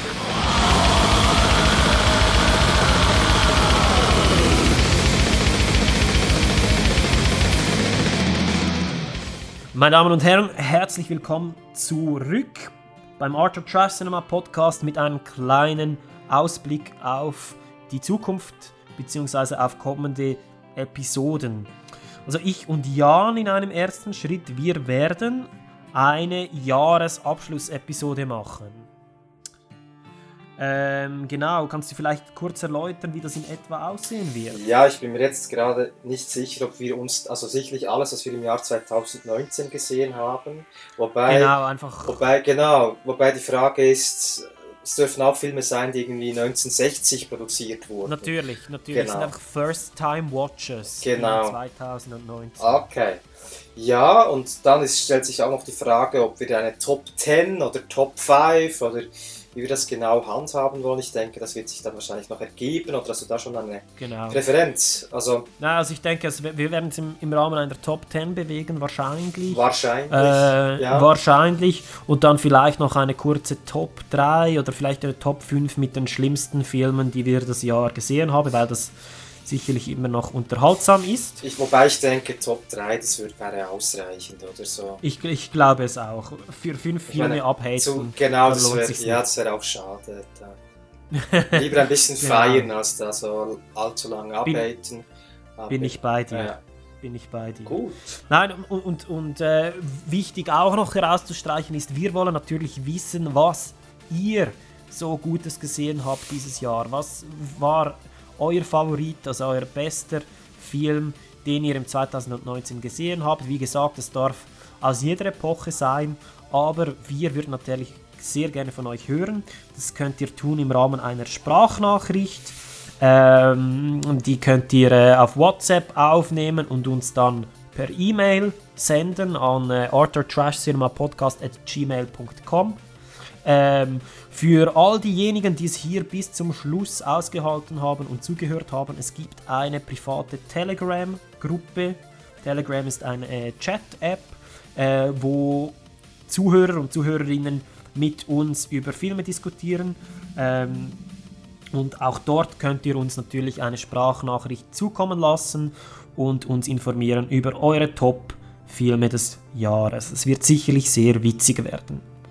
Dann im, im, im- im nä- nächsten Jahr haben wir eben auch schon Programm. Okay. Und zwar, genau, und zwar haben wir natürlich noch das Nutshot, äh, Entschuldigung, das Blutgeil-Interview Ja, natürlich, ja. Genau. das offen steht. Wir haben äh, uns zusammengesetzt mit Ärger und Seelenlos von Blutgeil und einen kleinen, ja, einen, einen historischen Touch ähm, zu unserem Interview hinzugefügt, oder? Mhm, mhm.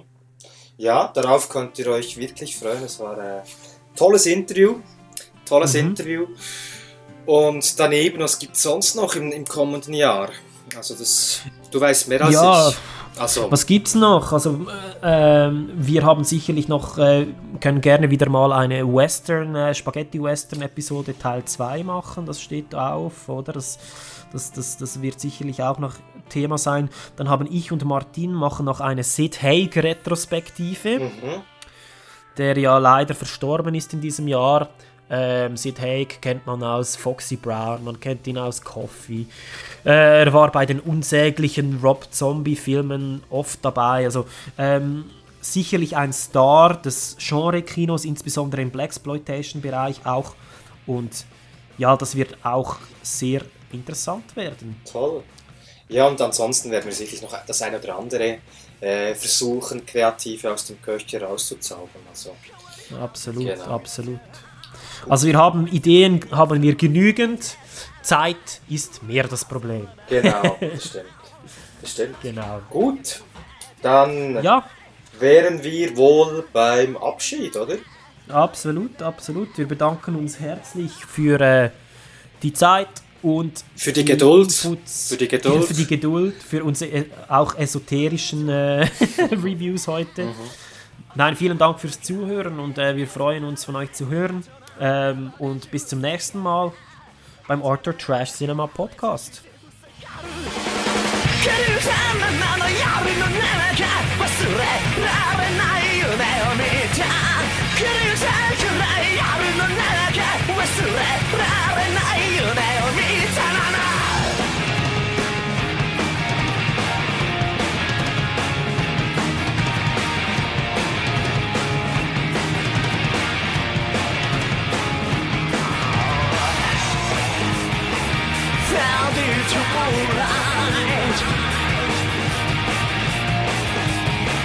Cloudy you moonlight?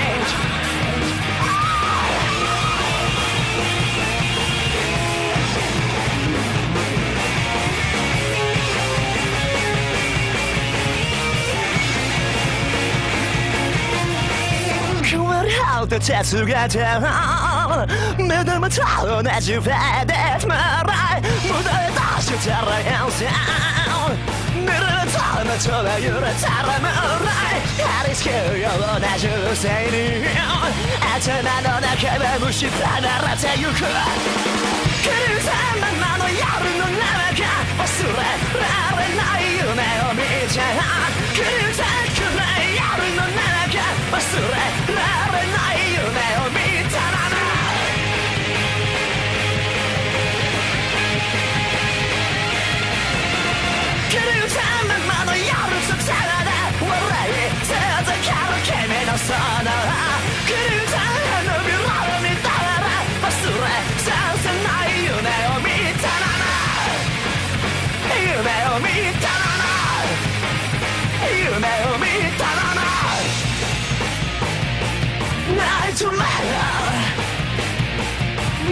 Nigel matter. Not matter.